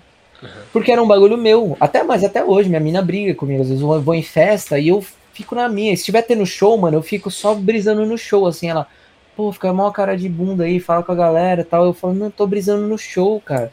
Teve um dia, esses dias, muito, tem muito evento, né? Que, muito que eu não vou também, mas teve um do Léo Santana e o baterista do cara regaçando, velho. E eu fiquei alucinado, assim, né? Porque é aquele swingueira, né? E os bateristas pra, pra, pra, regaçando e eu olhando aquilo, falando assim, caramba, mano. Minha mina, você tá achando um saco, né? Eu, hã? Não, tô vendo o baterista tocar, tipo, entendeu? Tipo, além de ser introspectivo, alienado em música, tipo, era uma junção que, velho. Então eu tive uma fase muito de ficar em casa vendo Disney, assim, com 17, 16 anos, que eu já morava sozinho, que eu vim cedo para São Paulo para correr atrás das coisas. Só que eu não saí, não saía, não bebia. Comecei a beber com 21. E aí com 22, 23 que começou a dar certo esse lance dos covers e tal, e também eu fiquei um cara muito mais bonito do que eu era, que era um cara muito esquisito, né? Então você tem essa transição de tipo ver as meninas olhando mais e aí te dá moral, coisa que não tinha antes. Aí você fica assim, cara, será que eu tô bonito, velho? Você fica num conflito esquisito e aí, pau, vamos curtir. E aí a primeira vez que você bebe é fantástico, né? Você vai, pô, que legal, me divertir pra caramba. Você corta a timidez, né? A introspecção você Total, corta. Total, fica desinibido. Só que aí você vai colhendo os resultados um pouquinho na frente, né? Disso. Então eu saía muito, bebia muito cerveja, assim. Né? Cerveja e vinho, sempre foi meu, meu xodó, assim. Então todo fim de semana e em casa também. Por quê? Porque lançava vídeo, ia mal, ou alguém comentava alguma coisa, ou ficava naquela ansiedade de, pô, eu vou lançar o vídeo hoje, será que vai flopar? Às vezes o vídeo flopava porque o YouTube mesmo ele bugava, então hum. era uma ansiedade constante assim, e aí bebida para aliviar, né? Tipo, ah, aquela coisa, ah, não, porque me relaxa, porque não sei o quê. Só que aí vai, vai acumulando e a conta vai vindo, vai vindo. Uma hora chega a conta que é depressão, crise de, de pânico, de não sei o quê. Né? Então, eu tive essa fase de despirocar, mas hoje eu olho para trás e falo, pô, legal, não, me arrependo de nada que eu fiz. Poderia ter me arrependido, porque pode dar muito ruim também essas coisas de vida louca, sai pro rolê, tá andando na rua, mano, meio bêbado com seu amigo, madrugada. Cara, é, se for olhar mesmo assim, é muito perigoso, né? Sai com qualquer pessoa, né? Qualquer menina que você conhece. Mano, isso é sintoma de quem tá nos 30, cara. Ah, porque quando a gente tem 18, a gente tá cagando uhum. pra isso. Você fala assim, é. você tá com um desconhecido, que massa, eu tô conhecendo gente. Agora você é. fala, meu, será que tinha necessidade? Nossa, cara, não, tinha necessidade nenhuma. Mas tive, mas foi uma fase muito curta também, né? Porque uhum. na adolescência eu não fiz isso, fiz zero isso.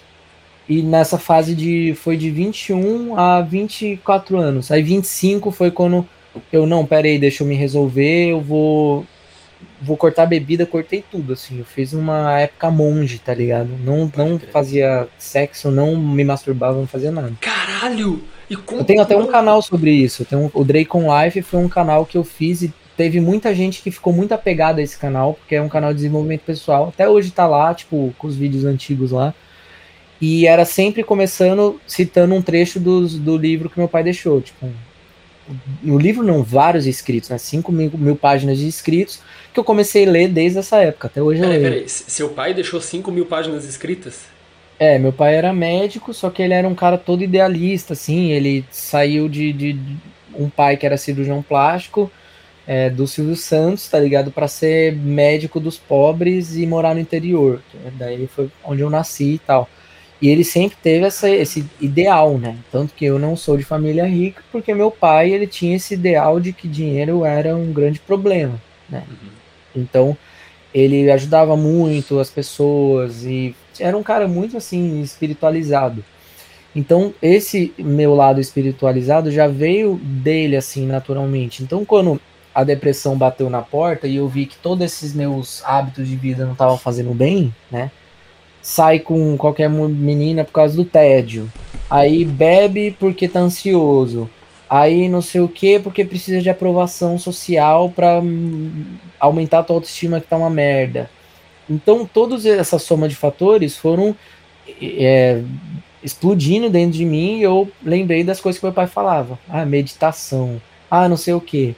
E aí, cara, eu comecei a cair nisso, tipo, por acaso. Até hoje eu mantenho os hábitos de meditação, de várias outras coisas, tipo, alimentação bem limpa mesmo, assim, eu vejo que faz total diferença pra minha cabeça funcionar legal. Quando eu preciso de descansar, eu não faço, saio viajar, vou preciso viajar, enche, a cara, como um monte de merda, que esse é descanso. Não, eu como bem, né? Então, tipo, eu tento me manter limpo porque eu sei que isso vai ajudar a minha mente. E aí esses escritos eu fui transpondo para esse canal. E nesse canal eu lia um trecho do escrito que eu achei legal na época. E aí depois eu apresentava alguma ideia que eu tinha, né? Tipo, de alguma coisa que eu tava experienciando. Então tem muita coisa lá, tem até entrevista minha lá com não sei quem, tipo, muita coisa do momento, tipo, não, não faço mais sexo casual, não não sei o que, não não sei o que tal. Ah, mas se eu conhecer alguém, beleza, tudo bem. Foi exatamente o que aconteceu. Eu fiquei um ano celibato e aí eu conheci minha namorada.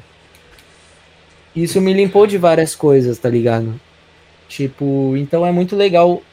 Pra mim, foi muito legal. Tem gente que acha, ah, isso é extremista. Isso eu não sei o que. Hoje eu não vivo mais uma vida do jeito que eu vivia naquela época, mas naquela época foi necessário, porque eu precisava fazer uma limpeza, não era ser extremista, eu precisava me limpar. Né? Você só se limpa de, de, um, de hábitos ruins com hábitos completamente bons. Não existe para um cara, sei lá, eu não era alcoólatra, mas um exemplo, né? para um cara alcoólatra, ele falar assim, não, eu tô me limpando, mas fim de semana eu tomo uma cerveja. Uhum. Né? Agora, para um cara que não tem problema nenhum com álcool, isso sim é um equilíbrio, porque tá tranquilo para ele. Então, equilíbrio é um negócio muito, né? Ele tem que ver o peso e a medida de cada um, né? Mano do céu, velho. Caralho, a gente tem muita parada em comum. Eu fiquei oito meses de também celibato, assim, de nada, de nada. E você se sente muito, muito foda, né, cara? É, é, totalmente ao contrário do que as pessoas acham, né? Falar, ah, você não vai ter contato com, com mulher, ou se a pessoa tem relacionamento com homem, com homem, com o sexo, né, que a pessoa gosta. E às vezes não, cara. Às vezes, tipo, você se sente muito melhor porque você, primeiro, você tem muito mais tempo livre, né? Sim, sim. Então esse tempo acaba investindo em você. Consequentemente. Tipo, é naturalmente, cara. Porque investir em mulher é, ou no, no, no, homem, seja lá qual que é, ou nos dois, né? Tem gente que hoje em dia é bi. Cara, enfim, investir no, no ramo sexual, vamos colocar assim, a pessoa, ela não é só investir, não é só o encontro, né? mas é a roupa que ela foi comprar para chamar mais atenção. É, cara, tudo que a pessoa faz é, é gira em torno disso. Sim. Então não é só o tempo de você encontrar alguém e conversar e ficar com a pessoa. É tipo. Cara, é muito é, o, é o tempo mental de você ficar pensando como que eu vou conversar com aquela mina, como que eu vou chegar nela. Cara, consome uma grande parte Sim. da vida. E sabe uma parada que eu notei? Não sei se você reparou isso também na época que eu estava em celibato, eu comecei a perceber detalhes que eu não percebia. Detalhes tipo da fisionomia. Por exemplo, falar, caralho, essa. Na época eu trabalhava no fórum, no Tribunal de Justiça, aí eu atendia as advogadas, por exemplo. Aí eu comecei a reparar e falei, caraca, olha só, essa moça ela tem uma manchinha no olho que eu nunca tinha percebido. Saca? Porque parece que o nosso olho, o nosso olhar tá sempre conduzido pra busca da cópula, sabe? É sempre um. Sim. Aí você passa a reparar, tipo assim, caramba, a Mas semana passada pena, essa né? pessoa tava com um brinco diferente. Você passa a ver outras coisas, cara. Isso, eu achei incrível isso.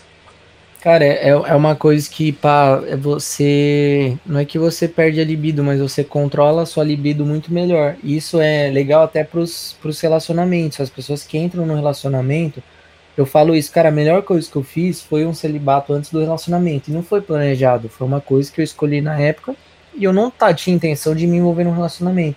Uhum. Mas você controla muito melhor sua libido e você percebe também que tem muita gente que se perde, né, cara, por causa de pornografia, por causa de.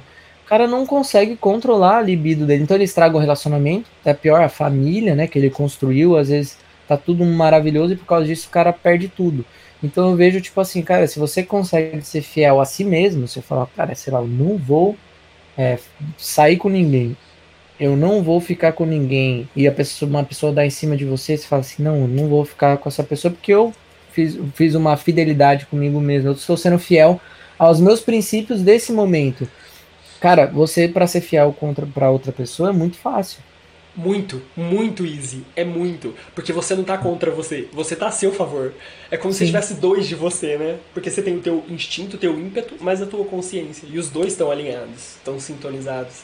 E, cara, e entra muito nisso, entra um lance muito que eu pratiquei muito, né? Eu pratico também, tipo, ajuda bastante, né? É aquela coisa, né? Quando eu descobri, né, a meditação ativa, para mim é, nossa, esse aqui é a salvação do meu mundo. Mas tem coisas que às vezes é uma ferramenta interessante, mas a gente tem que deixar também não achar que tudo é milagre, né? Porque quando a gente conhece as coisas, a gente, não, que isso aqui é, nossa, é milagre comer esse tipo de comida é um milagre, porque a gente se empolga com tudo que a gente conhece que faz bem, né? Mas é aquilo. E a meditação ativa é isso, né? Você observar os pensamentos e ver como eles estão te induzindo a certas coisas e simplesmente não fazer nada contra isso, né? É você observar, passar e não ter nenhuma ação contra isso. Porque o pensamento a gente não controla, velho. Esse negócio de controle seus pensamentos é um negócio muito doido. Você pode controlar suas ações, né? Sim.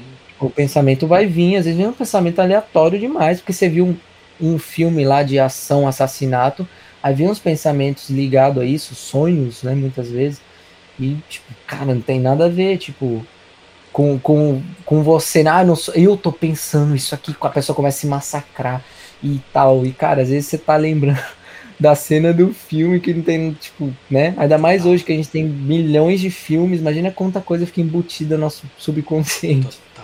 Mano, você já participou de algum ritual ayahuasca? Não, cara, mas eu conheço muita gente que já. Caralho, velho. É muito essa pegada. Eu acho que você ia ser um cara que ia falar uou. Só que eu penso assim, você precisa estar preparado, saca? É uma uhum. parada que assim, se é uma pessoa que já passou por experiências, igual a gente está comentando aqui, sabe? Tipo, eu tive esse, esse período do celibato, eu fui atrás de autodesenvolvimento, de consciência, de terapia, de meditação, yoga, pilates, seja lá qual o caminho que a pessoa tem encontrado, para de alguma forma lidar com o eu espiritual dela, com a essência, com a própria consciência. Eu acho que é um caminho super show, assim. Uhum. Só que eu já vi gente ir, assim, por exemplo, no ritual ayahuasca e falar, meu, eu comecei a ver umas coisas começou a me assustar, porque é um acesso ao inconsciente, cara. Sim. De uma forma extraordinária, literalmente falando, assim, sabe? É, não sei se você já fez terapia, mas é. Você já fez? É, já, terapia. já. Mano, sabe quando você, você tem a catarse psicológica? Quando você tá lá trocando ideia e de repente o terapeuta fala alguma coisa que você fala, uou! Wow! Ou você se questiona Parece que uhum. você acessa o que você precisava. Mano, é tipo aquilo. Só que assim, ó. Uou, uou, uou. Você vai só vendo assim. Que tá preparado, né? Cara, é bizarro, mas é muito louco, cara. Nossa. É, já, eu já ouvi muito falar assim, né? Mas eu já tive várias, vários sentimentos desse assim em estado meditativo, assim. Que massa. Muitos, velho, mu muitos insights.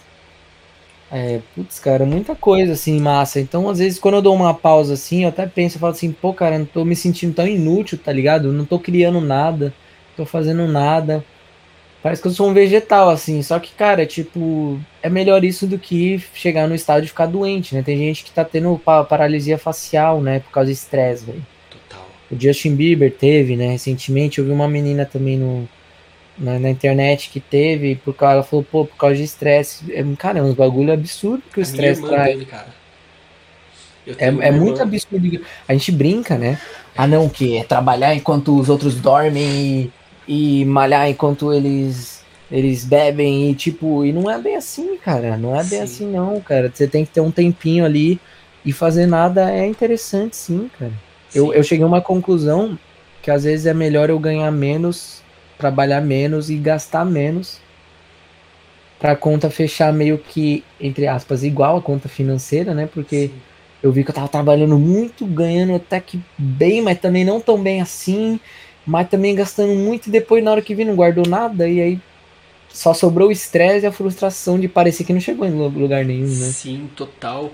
Até porque É o lance de, de chegar em algum lugar, né? Cara, eu penso muito assim, isso. Eu acompanho muito a galera de empreendedorismo, sabe? Que eu acho massa, me dá esse gás. Só que eu também tenho um pé muito firme em autodesenvolvimento, sabe? Tipo, Monja Coen, toda essa galera, assim, porque eu acho que Agora de todo mundo. é, é, é, mantém esse, esse equilíbrio. E eu tava lendo um livro, cara, não sei se você já leu, chama O Propósito, do Já. Sim Prembaba. Já, já li todos esses livros, assim, é, é Mais Esperto que o Diabo, O Propósito. Ixi, eu li muito, muito esses livros, assim, tem muitos muito legais, assim, cara, tem muita coisa legal. Teve algum que te marcou mais? Que você fala, caralho, esse livro aqui virou uma chave na mente. As sete leis do. Ai, como que é, cara? As sete leis dos. Não é as sete leis do sucesso, cara. As sete leis do universo. Calma aí, sete leis. As sete leis espirituais do sucesso, cara. Esse livro é muito massa. De quem que é? Hum, sete leis espirituais do sucesso.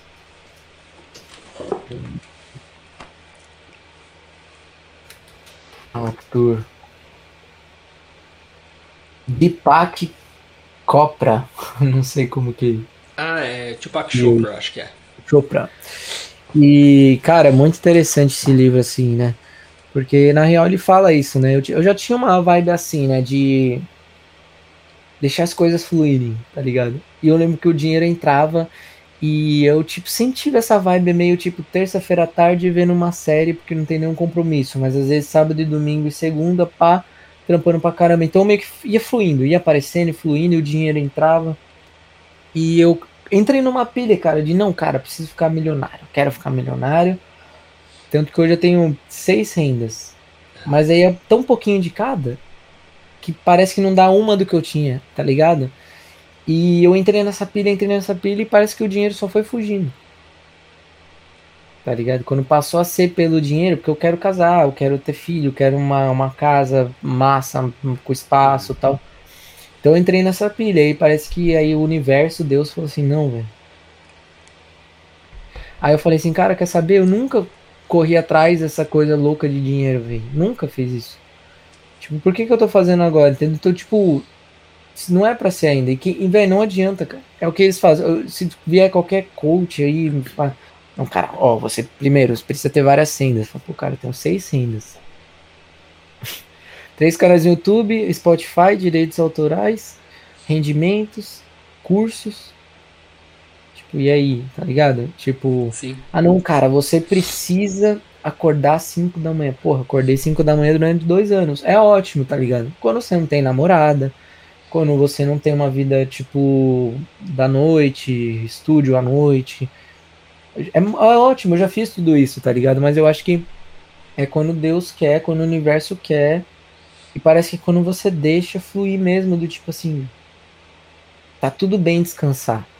Tá tudo bem, tipo, eu não querer ser o maior, tá ligado? Não querer ser o melhor. Nossa, mas isso tem muito a ver com o ego também, né, cara? Com vaidade. Mas o ego sempre vai estar ali, cara, do seu lado, né? Tipo, pô, quando você não, não, não consegue fazer uma coisa besta, vai falar por mim, não consigo fazer o, o agudo que eu queria naquela naquele dia específico. Ao invés de eu falar assim, não, tá bom, então bora estudar mais. Demorou três meses estudando todo dia pro agudo vir. Do jeito que eu queria. Três meses. Eu fiz as contas que passou tão rápido. Eu meu meio nesse no geek aí, eu tô, faz quatro meses que eu tô fazendo música geek. E aí que eu, a frustração naquela hora era só tipo assim, caralho, eu sou um merda, não canto porra nenhuma, não tenho tempo, não, velho, tem coisa que leva tempo. Por que que seria diferente, né, com, com grana, com as coisas? E pode ver, quem ganha muita grana rápido gasta tudo.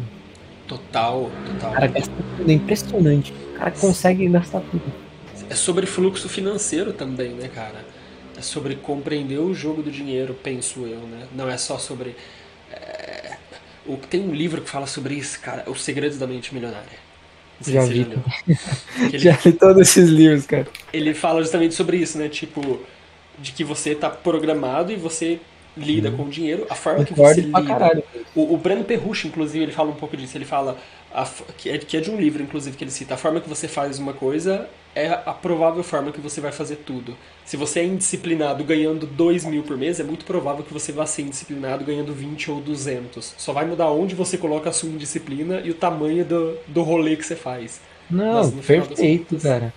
Mas é, é, exatamente isso, cara. É exatamente isso. Eu, eu, tive uma sorte muito grande de vir morar sozinho nesse mesmo apartamento, né? Lógico, não tinha esse estúdio, não tinha a reforma que tem, que graças a Deus eu fui construindo, mas esse apartamento. Era só aquele prédio pequenininho, que o apartamento é antigo. Sim. Era da minha mãe de solteira, que ela financiou e conseguiu ter esse apartamento, tanto que às vezes eu olho para trás e falo assim, caramba, cara, também tenho muita sorte de, tipo, ter muitas coisas. E eu não era um cara rico, mas ao mesmo tempo, sabe as coisas certas na hora certas, porque o bairro que eu moro hoje em dia é um bairro legal, mas não era na época, era tipo, minha avó ficou tipo, como você comprou um apartamento nesse bairro em São Paulo? Uhum. Saca? Que é Pinheiros aqui, né? Não sei se conhece. E hoje é muito conhecido pela Vila Madalena, que é aqui do lado, dos barzinhos e tal. Então, muitos pontos chaves que parecem muito até destino, assim, né? Do projetinho de vida, assim, cara. E aí fica nessa coisa, será que era pra ser? Ou será que eu construí isso com as minhas escolhas? É uma coisa que ainda me perturba um pouco, assim, mas isso é muito verdade, cara, porque quando você lida com, com pouco dinheiro de uma forma inteligente, e desde cedo morando aqui, tendo acesso ao mercado e vendo como comida é cara. Hoje em dia nem se fala, não vamos entrar nem hoje em dia, eu tô falando 10 anos, 12 sim, anos sim. atrás. Eu já via que, pô, comida é cara. Aí minha mãe, tipo, começou a. Eu tava na escola ainda, começou a me dar uma, uma mesadinha para eu poder, tipo, jarcar com as contas. Então, uhum. nessa mesada era incluso. Ela foi muito inteligente quanto a isso. Porque nessa mesada era incluso, tipo, acabou o gás, é desse, desse dinheiro, dessa mesada que você vai tirar. E não era muito. Porque eu lembro que eu comecei a, tipo assim, fazer uns questionamentos, tipo, ah, você queria muito comer fora, porque eu cozinhava mal, né? Hoje eu cozinho bem por conta disso também, mas eu cozinhava mal. Então, ah, queria muito comer fora. Pô, mas se eu comer fora, vai 15 conto. Com 15 conto, eu compro 10 pacotes de macarrão, mais o um molho, mais... Eu comecei a fazer esse tipo de... E, ó, Total. se você não vê uma, uma criança de 16 anos fazendo isso, por causa da vivência, e é normal, não tem problema. Então, esse tipo de coisa, do tipo assim, ir no shopping e falar assim, essa camisa é 30 reais, será que eu preciso disso mesmo? Eu comecei naquela época. E outra coisa, né, de falar assim, caramba, se eu não gastar com isso, eu guardo esse dinheiro. E eu, eu ia vendo que eu ia guardando e no fim do mês eu tinha guardado tipo 200 conto. E eu falava, caramba, agora eu posso fazer uma coisa legal com isso. E aí gastava 100 e ainda sobrava 100. Então foi uma, uma educação financeira que eu tive da vida mesmo, Caraca. com base na, na, na, no apoio ali na inteligência da minha mãe, que é psicóloga, né? Não é à toa que ela foi muito inteligente nessa criação. Nossa. Então, mas faz muita diferença. Então, quando eu comecei a ganhar um dinheirinho legal, eu pensava o quê? Não preciso disso, não preciso daquilo. Comer fora, por que comer fora se eu cozinho melhor? Eu vou comer fora só se alguma coisa for muito especial, né? Não tipo uma marmita qualquer que eu nem sei como foi o processo, vai me dar dor de barriga. Então é um tipo de raciocínio que a maioria das pessoas não tem, que a gente deveria ter na escola, tá ligado? E esse livro fala muito disso, que a gente já foi programadinho para não ter responsabilidade financeira. Total, total. Nossa, cara, sim, isso é, é, é muito nítido, assim. É, nosso, a, a, nossa geração, não sei, não, acho que não é nem a nossa geração, a nossa cultura de forma mais ampla brasileira é uma cultura que não lida com dinheiro muito, lida com grande preconceito ainda, né? Porque Sim. a galera olha pro dinheiro como se fosse uma coisa ruim, como se uma pessoa rica fosse arrogante, como se pobreza fosse sinônimo de humildade, existe uma glamorização da pobreza uhum. como se fosse bom ser pobre. É, é, é tudo isso, é tudo aquela coisa, cara. O dinheiro, pô, o dinheiro é ótimo. Né? O dinheiro é ótimo. Você pode fazer as coisas que você quer, né? Pô, ter um, um, um piano. Eu, eu, não, eu nem sou pianista, eu toco piano, né? Mas não sou pianista. Tem necessidade? Não tem, mas é o que eu falo. Igual cara que gosta de carro. Eu não tenho nada, 0% de gosto por carros e tal. Agora, instrumento musical, né? Tipo, um Taylorzinho, que é o violão que eu tenho, meu xodó, uma Fender 94, um piano Holland, tipo, é, é o meu, meu xodó, é o meu gosto por colocar o dinheiro num lugar que eu sei que eu vou ver ali, né? Sim. Por isso que eu entendo. Quem gosta de tênis, quem gosta de carro, a pessoa gosta daquilo, pronto, velho. A pessoa gosta. Não, não adianta falar, é porque. Ai, mas tem necessidade, velho. Gosta, tem dinheiro, ela quer gastar o dinheiro dela com aquilo. Eu acho ainda melhor do que gastar na noite. Gastar, tipo, em coisa que depois você nem vê mais, né? Aquele dinheiro, né? Pelo menos aqui eu vou ver sempre, né? E se precisar, em último caso, eu vendo. Sim. Cara, inteligência financeira ainda mais pra músico, né? Uma coisa que não, não muito. combina muito. A, a visão business, assim, né, de músico é muito. É muito incipiente, é muito pouquinha, né? Ah, tanto que tinha muito preconceito em cima disso de, diretamente de músico, né? Tipo, é como vai gravar cover de Anitta, cara? Vai gravar cover de. Hoje em dia é meio que até normal, cara. Muita gente pega e faz versão rock, faz versão não sei o quê. Sim, é sim. muito natural hoje em dia. Mas na, quando eu comecei, eu lembro, cara. Eu lembro, as pessoas não faziam, velho era, mu era muito preconceito do tipo, caralho, vai cantar isso. E aí foi aí que eu comecei a me destacar, né? Fazer umas versões diferentes, mais R&B e tal, que as pessoas não sabiam nem o que, era R&B, as pessoas falavam, pô, que batida que é essa? Como chama? Aí, esse, aí respondiam embaixo, esse é o estilo do Drake. Eu falava, não, galera, isso aí chama R&B, e eu misturava com um pouquinho de MPB ainda, que eu gostava muito de MPB também, e aí foi dando essas. Aí a voz com drive que vem da influência do pop rock, aí foi dando essa característica, mas é uma coisa que, tipo, as pessoas não faziam. E é. Isso é dar a cara, é música. Você tem, quer viver de música, você tem que olhar como um trabalho. Uma empresa, você trabalha de segunda a sexta, e se você quiser subir de cargo, você faz hora extra sábado e domingo. Correto? Todo mundo fala, ah, correto. Eu fiz isso com a música, velho. Segunda a sexta e sábado e domingo fazer hora extra. Não, não, demorou? Demorou. É uma comprovação de que vai dar certo? Não. Mas é uma grande probabilidade, cara. Que Sim. vai dar certo. Em algum lugar você vai fazer gerar alguma coisa. Sim. E você ficou bastante tempo no YouTube também, né, cara? Eu tava vendo seu canal, o, o Missão Musical ele é de 2012. Aí eu falei, deixa eu ver quanto tempo o Dre contar. O seu é de 2011. E eu falei, caraca, Sim. também tá velho de guerra da plataforma aqui também. Há muito tempo e eu fiquei em hype assim uns 5 anos, cara, me mantendo em hype aí dá aquele flop, mas já vinha um hype em seguida e tal. Agora eu tô num flop, mas é que é um flop de repensar tudo, tá ligado? Total, e ver sim. realmente o que que é prioridade, o que não é, e o público que foi embora já foi, já tá consumindo outra coisa. E tipo assim, mas eu me manti, cara. Eu vejo às, vezes a galera assim do meio, né? Tipo, ai, que eu tô dois anos nisso. Eu falo, velho, eu tô cinco anos só em, em hypezinho de YouTube, assim, tipo de tá bem de número, de, pô, de lançar vídeo e pegar 100k, 150k, tipo, em 24 horas, tá ligado? E depois cair para 30, e depois se manter em 40, e depois cai para 10, para 7, daí consegue estourar de novo essa batalha constante até vir a pandemia e, e modificar um, a internet como um todo. Mas é aquilo, velho, tipo, como que eu, se eu olhar para trás, você fala, como que eu cheguei até aqui, velho? Pagando as contas, pô, tô pagando as contas com música, você pensa, alguma força maior tem, cara. Dá um tempo para descansar e, e, e, tentar não entrar nessa cobrança aí de falsos coaches, de super produtividade, de não, você tem que fazer isso, aquilo e aquilo outro. Porque não é fácil, velho. A cabeça ah, frita. Total. A Isabela Camargo, não sei se você já, já teve a oportunidade de ver alguma coisa dela. Conheço.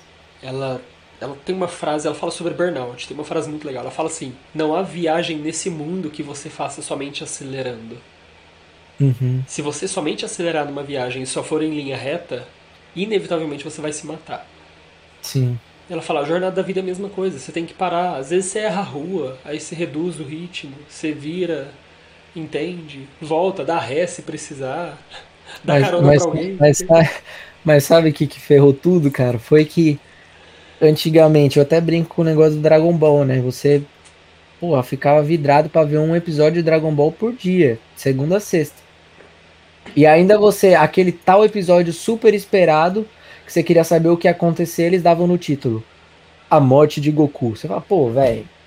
O cara dá um spoiler no título. Era tipo assim. Então, a ansiedade era muito bem controlada. E, tipo, você saía na rua, não tinha celular, você ficava literalmente sentado com mais cinco moleques, um olhando pra cara do outro, fazendo nada. Esse lance de fazer nada não, é de raro acontecer. Você não vê uma, uma criança tá. sentada fazendo nada, sem um celular, um iPad na mão, um videogame. Você não vê. Você não vê um menino chutando uma pedra. Eu me lembro de ficar parado assim, ó, chutando pedra é, no asfalto. Fazendo nada. E, fazendo e é totalmente um estado de meditação ativa, de você estar tá ali. Exato.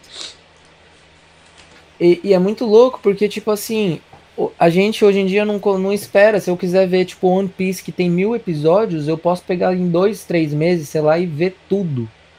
Tá ligado? Porque eu tenho tudo na minha mão ali, eu não tenho que esperar nada. Eu vou ver quando eu quiser, a hora que eu quiser.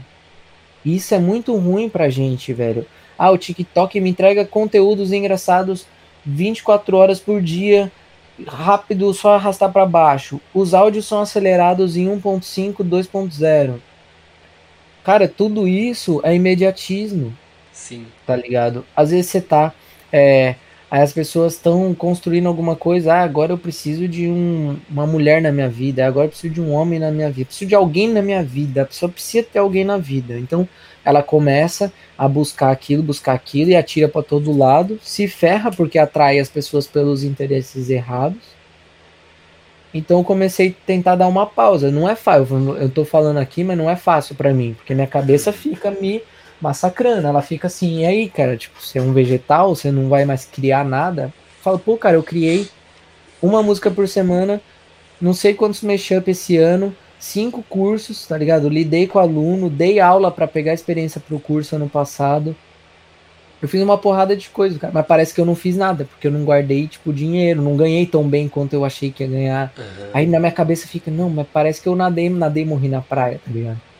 Só que não tem mais o que fazer, é isso ou ficar doente. Quando você vê que não é às vezes só uma dor de garganta que você vai ter, que pode ser uma paralisia facial ou até coisa pior, né, cara? Sim.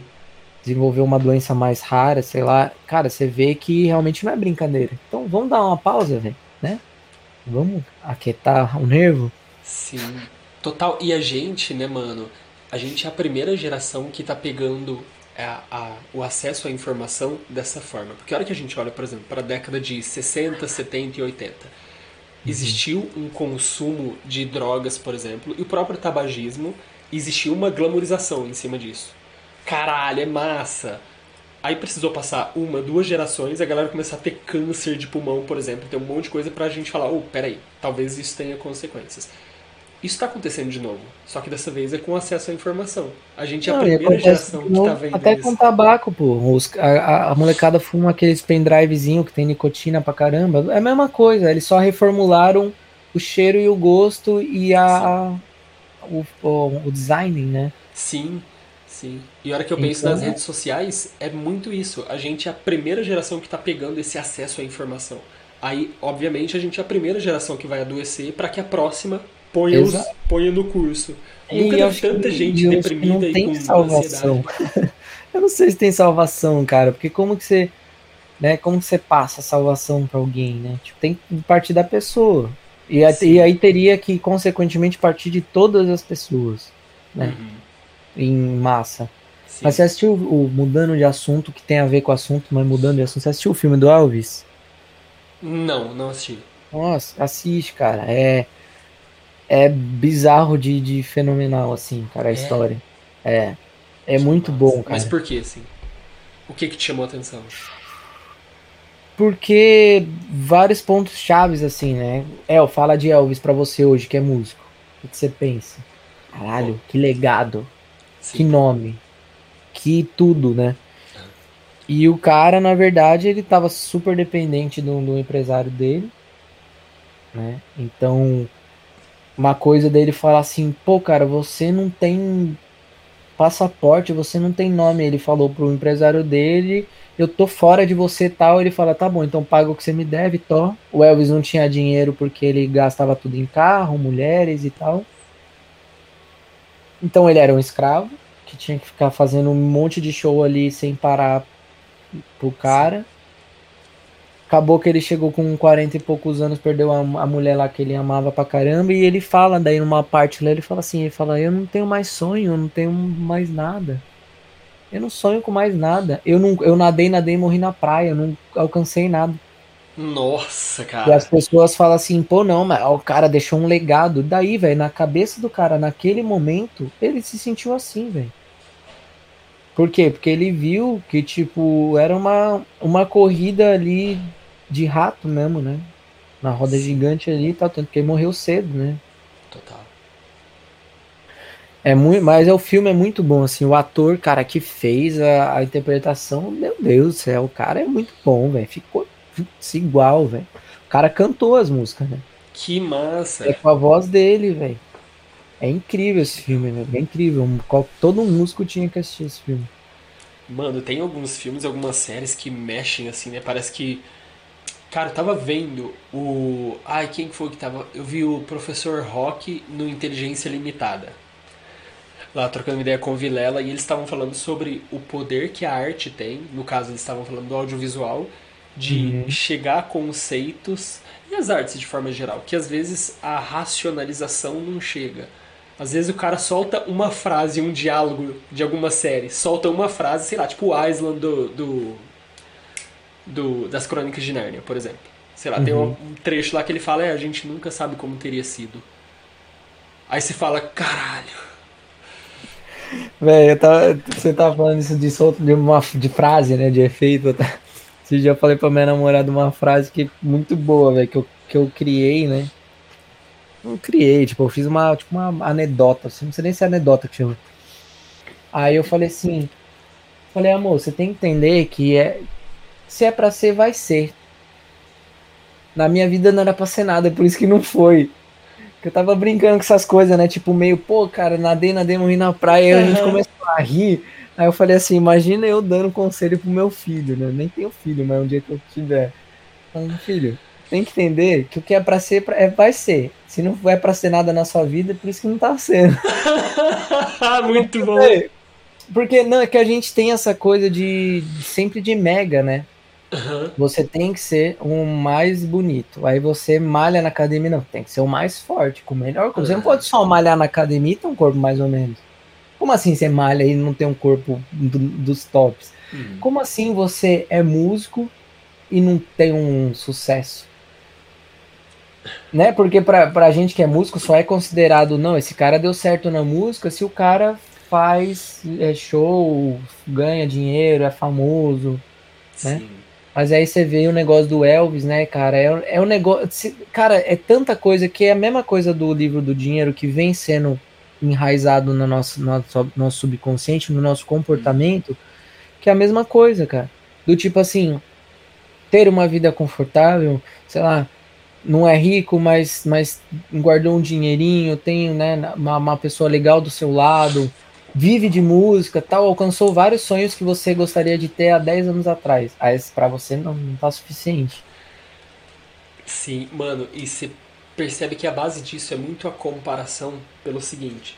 Se a gente pega a média de vida que as pessoas têm, tá? Não tô nem dizendo uma pessoa é, que tem uma condição, um poder aquisitivo interessante. Uma pessoa, cara, que seja, sei lá, que mora na periferia, não passa fome, mas vive ok.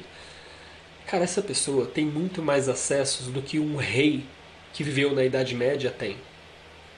Só que Sim. ela não se vê como rei porque a base de comparação dela não é aquela, a base de comparação dela é outra. Então você percebe que é muito sobre se comparar.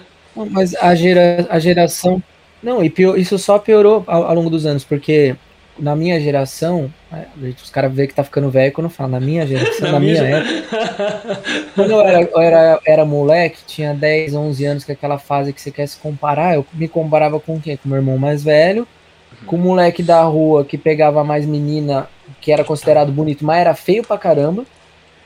Com o moleque rico, que era o cara que tinha um Nike Shox, que tipo, não era rico.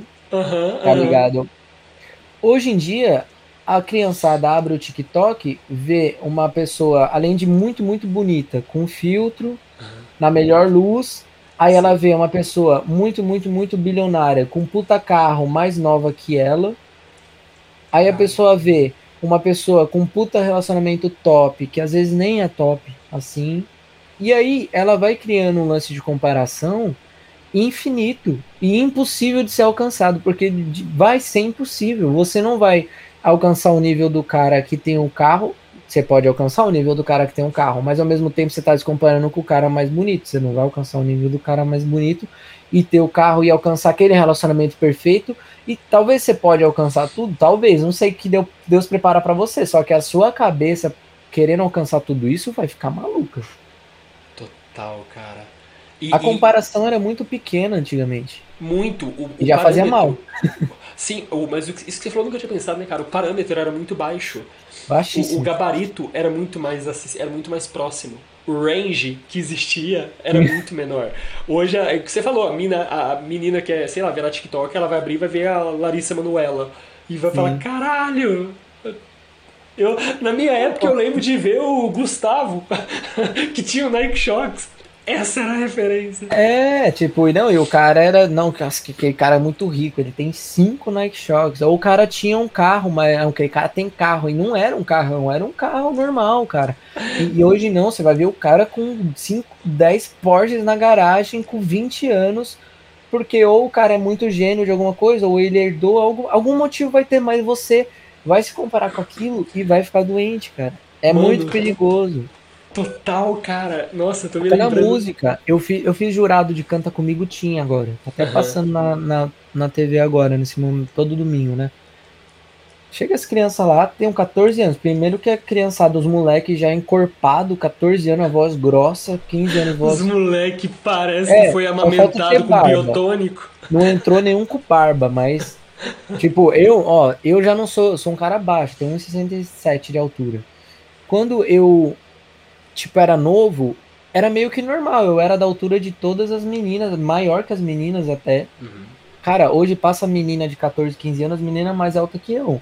Não é difícil ser mais alto que eu, mas a geração mudou. Eles estão mais, mais pra frente, mais adulto, parece, na, de, de fisicamente. Precoce, né? E aí eles vão cantar regaçando. Aí você fala assim: com, quanto, quanto, tempo, quanto tempo essa criança teve para assimilar essas técnicas vocais, de passagem, todas essas coisas dificílimas não teve, cara. Eles vêm com chip novo, tá ligado?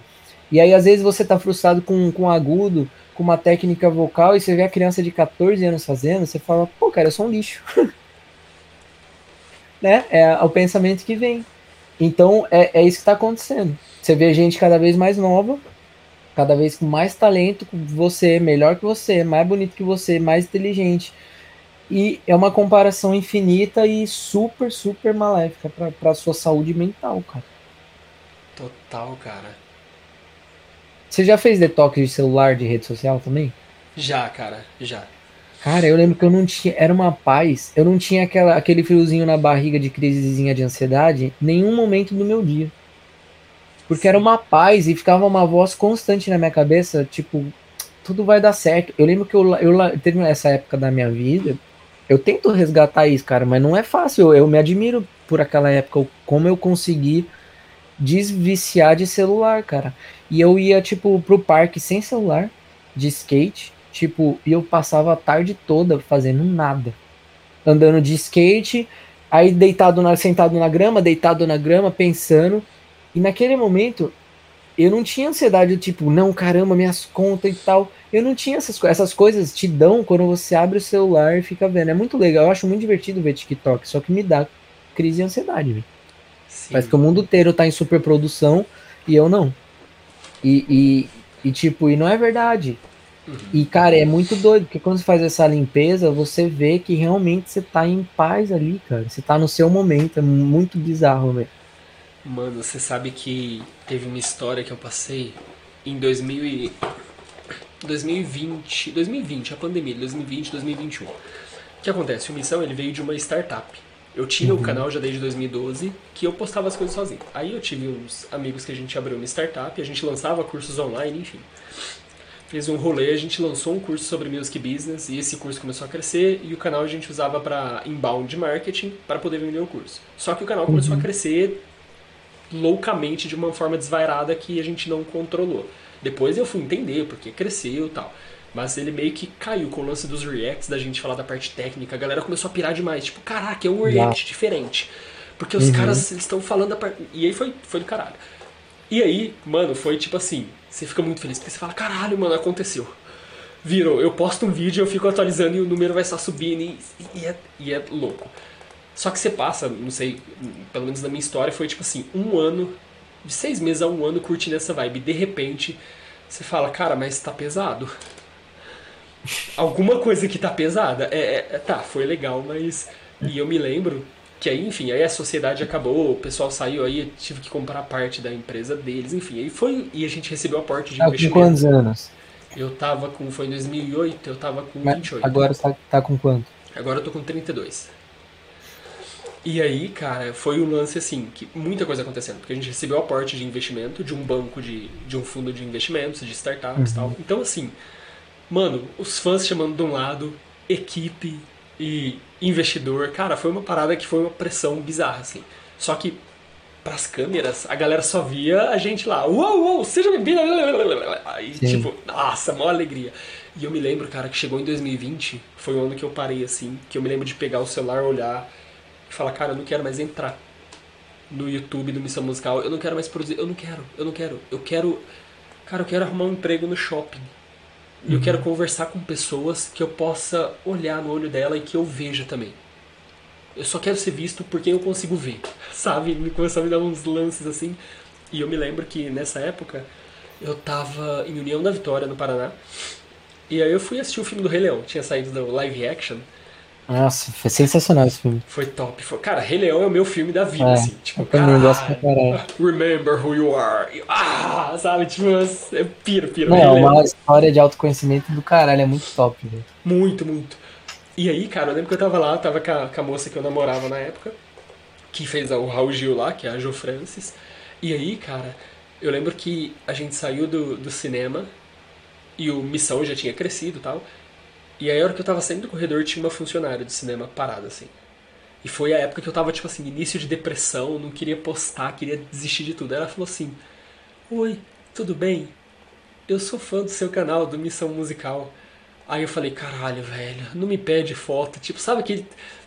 Eu sei que às vezes, para quem nunca passou por isso, parece até arrogância, Sim, sabe? É compreensível, sim. Mas assim, quem já passou entende. É tipo assim: Não, cara, Sabe? E a hora que ela me chamou, eu falei, caralho, ela vai me pedir foto. Ela pegou e falou assim: Eu posso te dar um abraço? Nossa, mano do céu, eu ganhei meu dia. Eu falei: Caralho, que alma iluminada. Como que essa mina foi tão sensível assim a ponto de me pedir um abraço, não me pedir uma foto? Eu me lembro que foi um abraço tão bom, cara. Deu vontade de falar, moça, não solta. Na... É, e vem bem nessas horas, né? Uns negócios assim, né? É até coincidência demais, né? É. Cara, mas tem uns pesos assim, né? Que só hora que você passa. E depois, eu acho que entra em outro estado, né? Igual você falou às vezes, de tipo, cara, será que eu preciso. Ah, mas. Tá, legal. Essa, esse nível de riqueza, de sucesso. Mas, cara, a hora que eu olho pra Anitta. Isso é muito curioso, porque o Gabriel, com 20 anos, falava assim: Eu quero me mudar para São Paulo, porque eu quero entrar numa banda de rock e emo e quero fazer parte disso. Eu quero, sabe? Uhum. Cara, era meu sonho de vida. Hoje, a hora que eu olho, fala, Gabriel, se você pudesse apertar um botão aqui e você tem a vida da Anitta, você trocaria? Eu acho que não, cara. Porque a pressão que ela deve sofrer, a uhum. agenda uhum. e essa, tipo. Eu acho que você vai se entendendo, né, cara, no curso da vida. Você ah, cara, tem muita coisa que a gente não entende, cara, quando a gente é novo. E até agora, a gente, às vezes, o que a gente tá querendo agora, que tá gerando frustração, a gente não entende, né?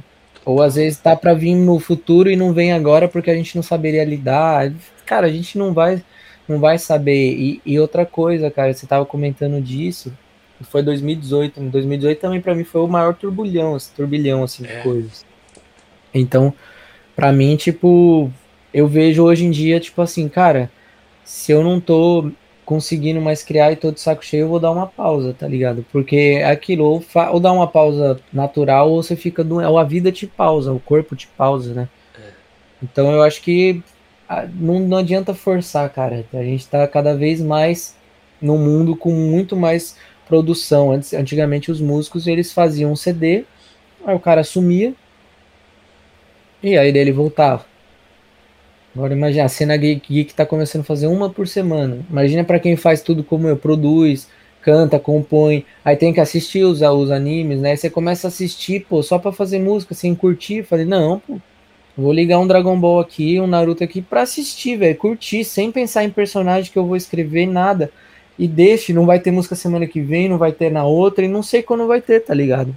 Então, tipo, E tá tudo bem, cara. E às vezes depois você faz uma música fenomenal e aí a música te dá muito mais, gera muito mais é, visibilidade, espalha muito mais seu trabalho do que aquela frequência maluca. Tá eu acho que os comentários também afetam muito, tipo, você tá já mal e você sabe que aquele ponto chave ali não tá legal e alguém comenta e você fica puto, mas você tem que aceitar, porque é, é, porque é verdade, né?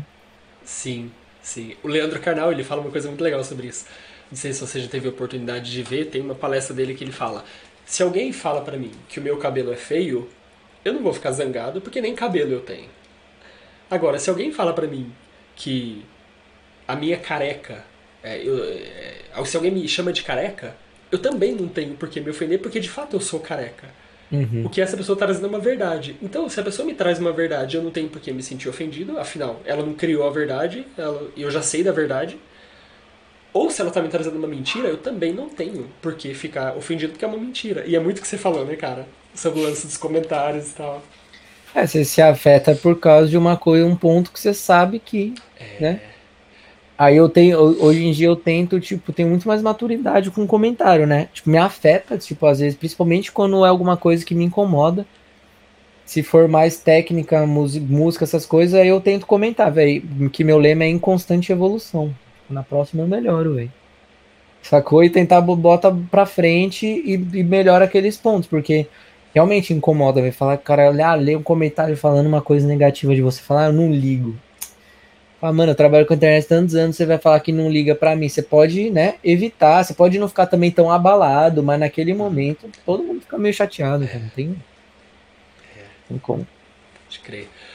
Mano, cara, muito obrigado, velho, pelo papo. Que papo foda. A gente tem que fazer uma versão disso presencial um dia. Tocar um Bora. violão, trocar uma ideia, tomar Lógico. um café, comer um miojo, pensar na vida, fazer qualquer coisa que seja desacelerada.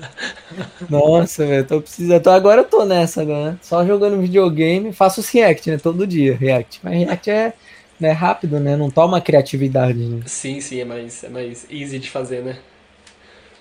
Agora criar é foda. É foda. Mano, como que a galera te acha aí? Instagram, enfim. Até o Instagram, o arroba Dracon, né? Que é o pessoal, e o do Geek, do Mundo Geek, aí é o arroba Drakes com K Music, né? É o canal. Show de bola. Mano, muito obrigado, velho, pelo papo, pelo seu tempo aí, pela troca, pelo conhecimento compartilhado. Aprendi muito aqui contigo, velho. Eu também, com certeza aprendi muito. Tamo junto, cara. Mano, e vamos nos falar mais vezes para marcar uns rolês aí de boas, uns rolês meditativos. Fechou, cara. É nóis. Valeu, mano. Abração, Falou. velho.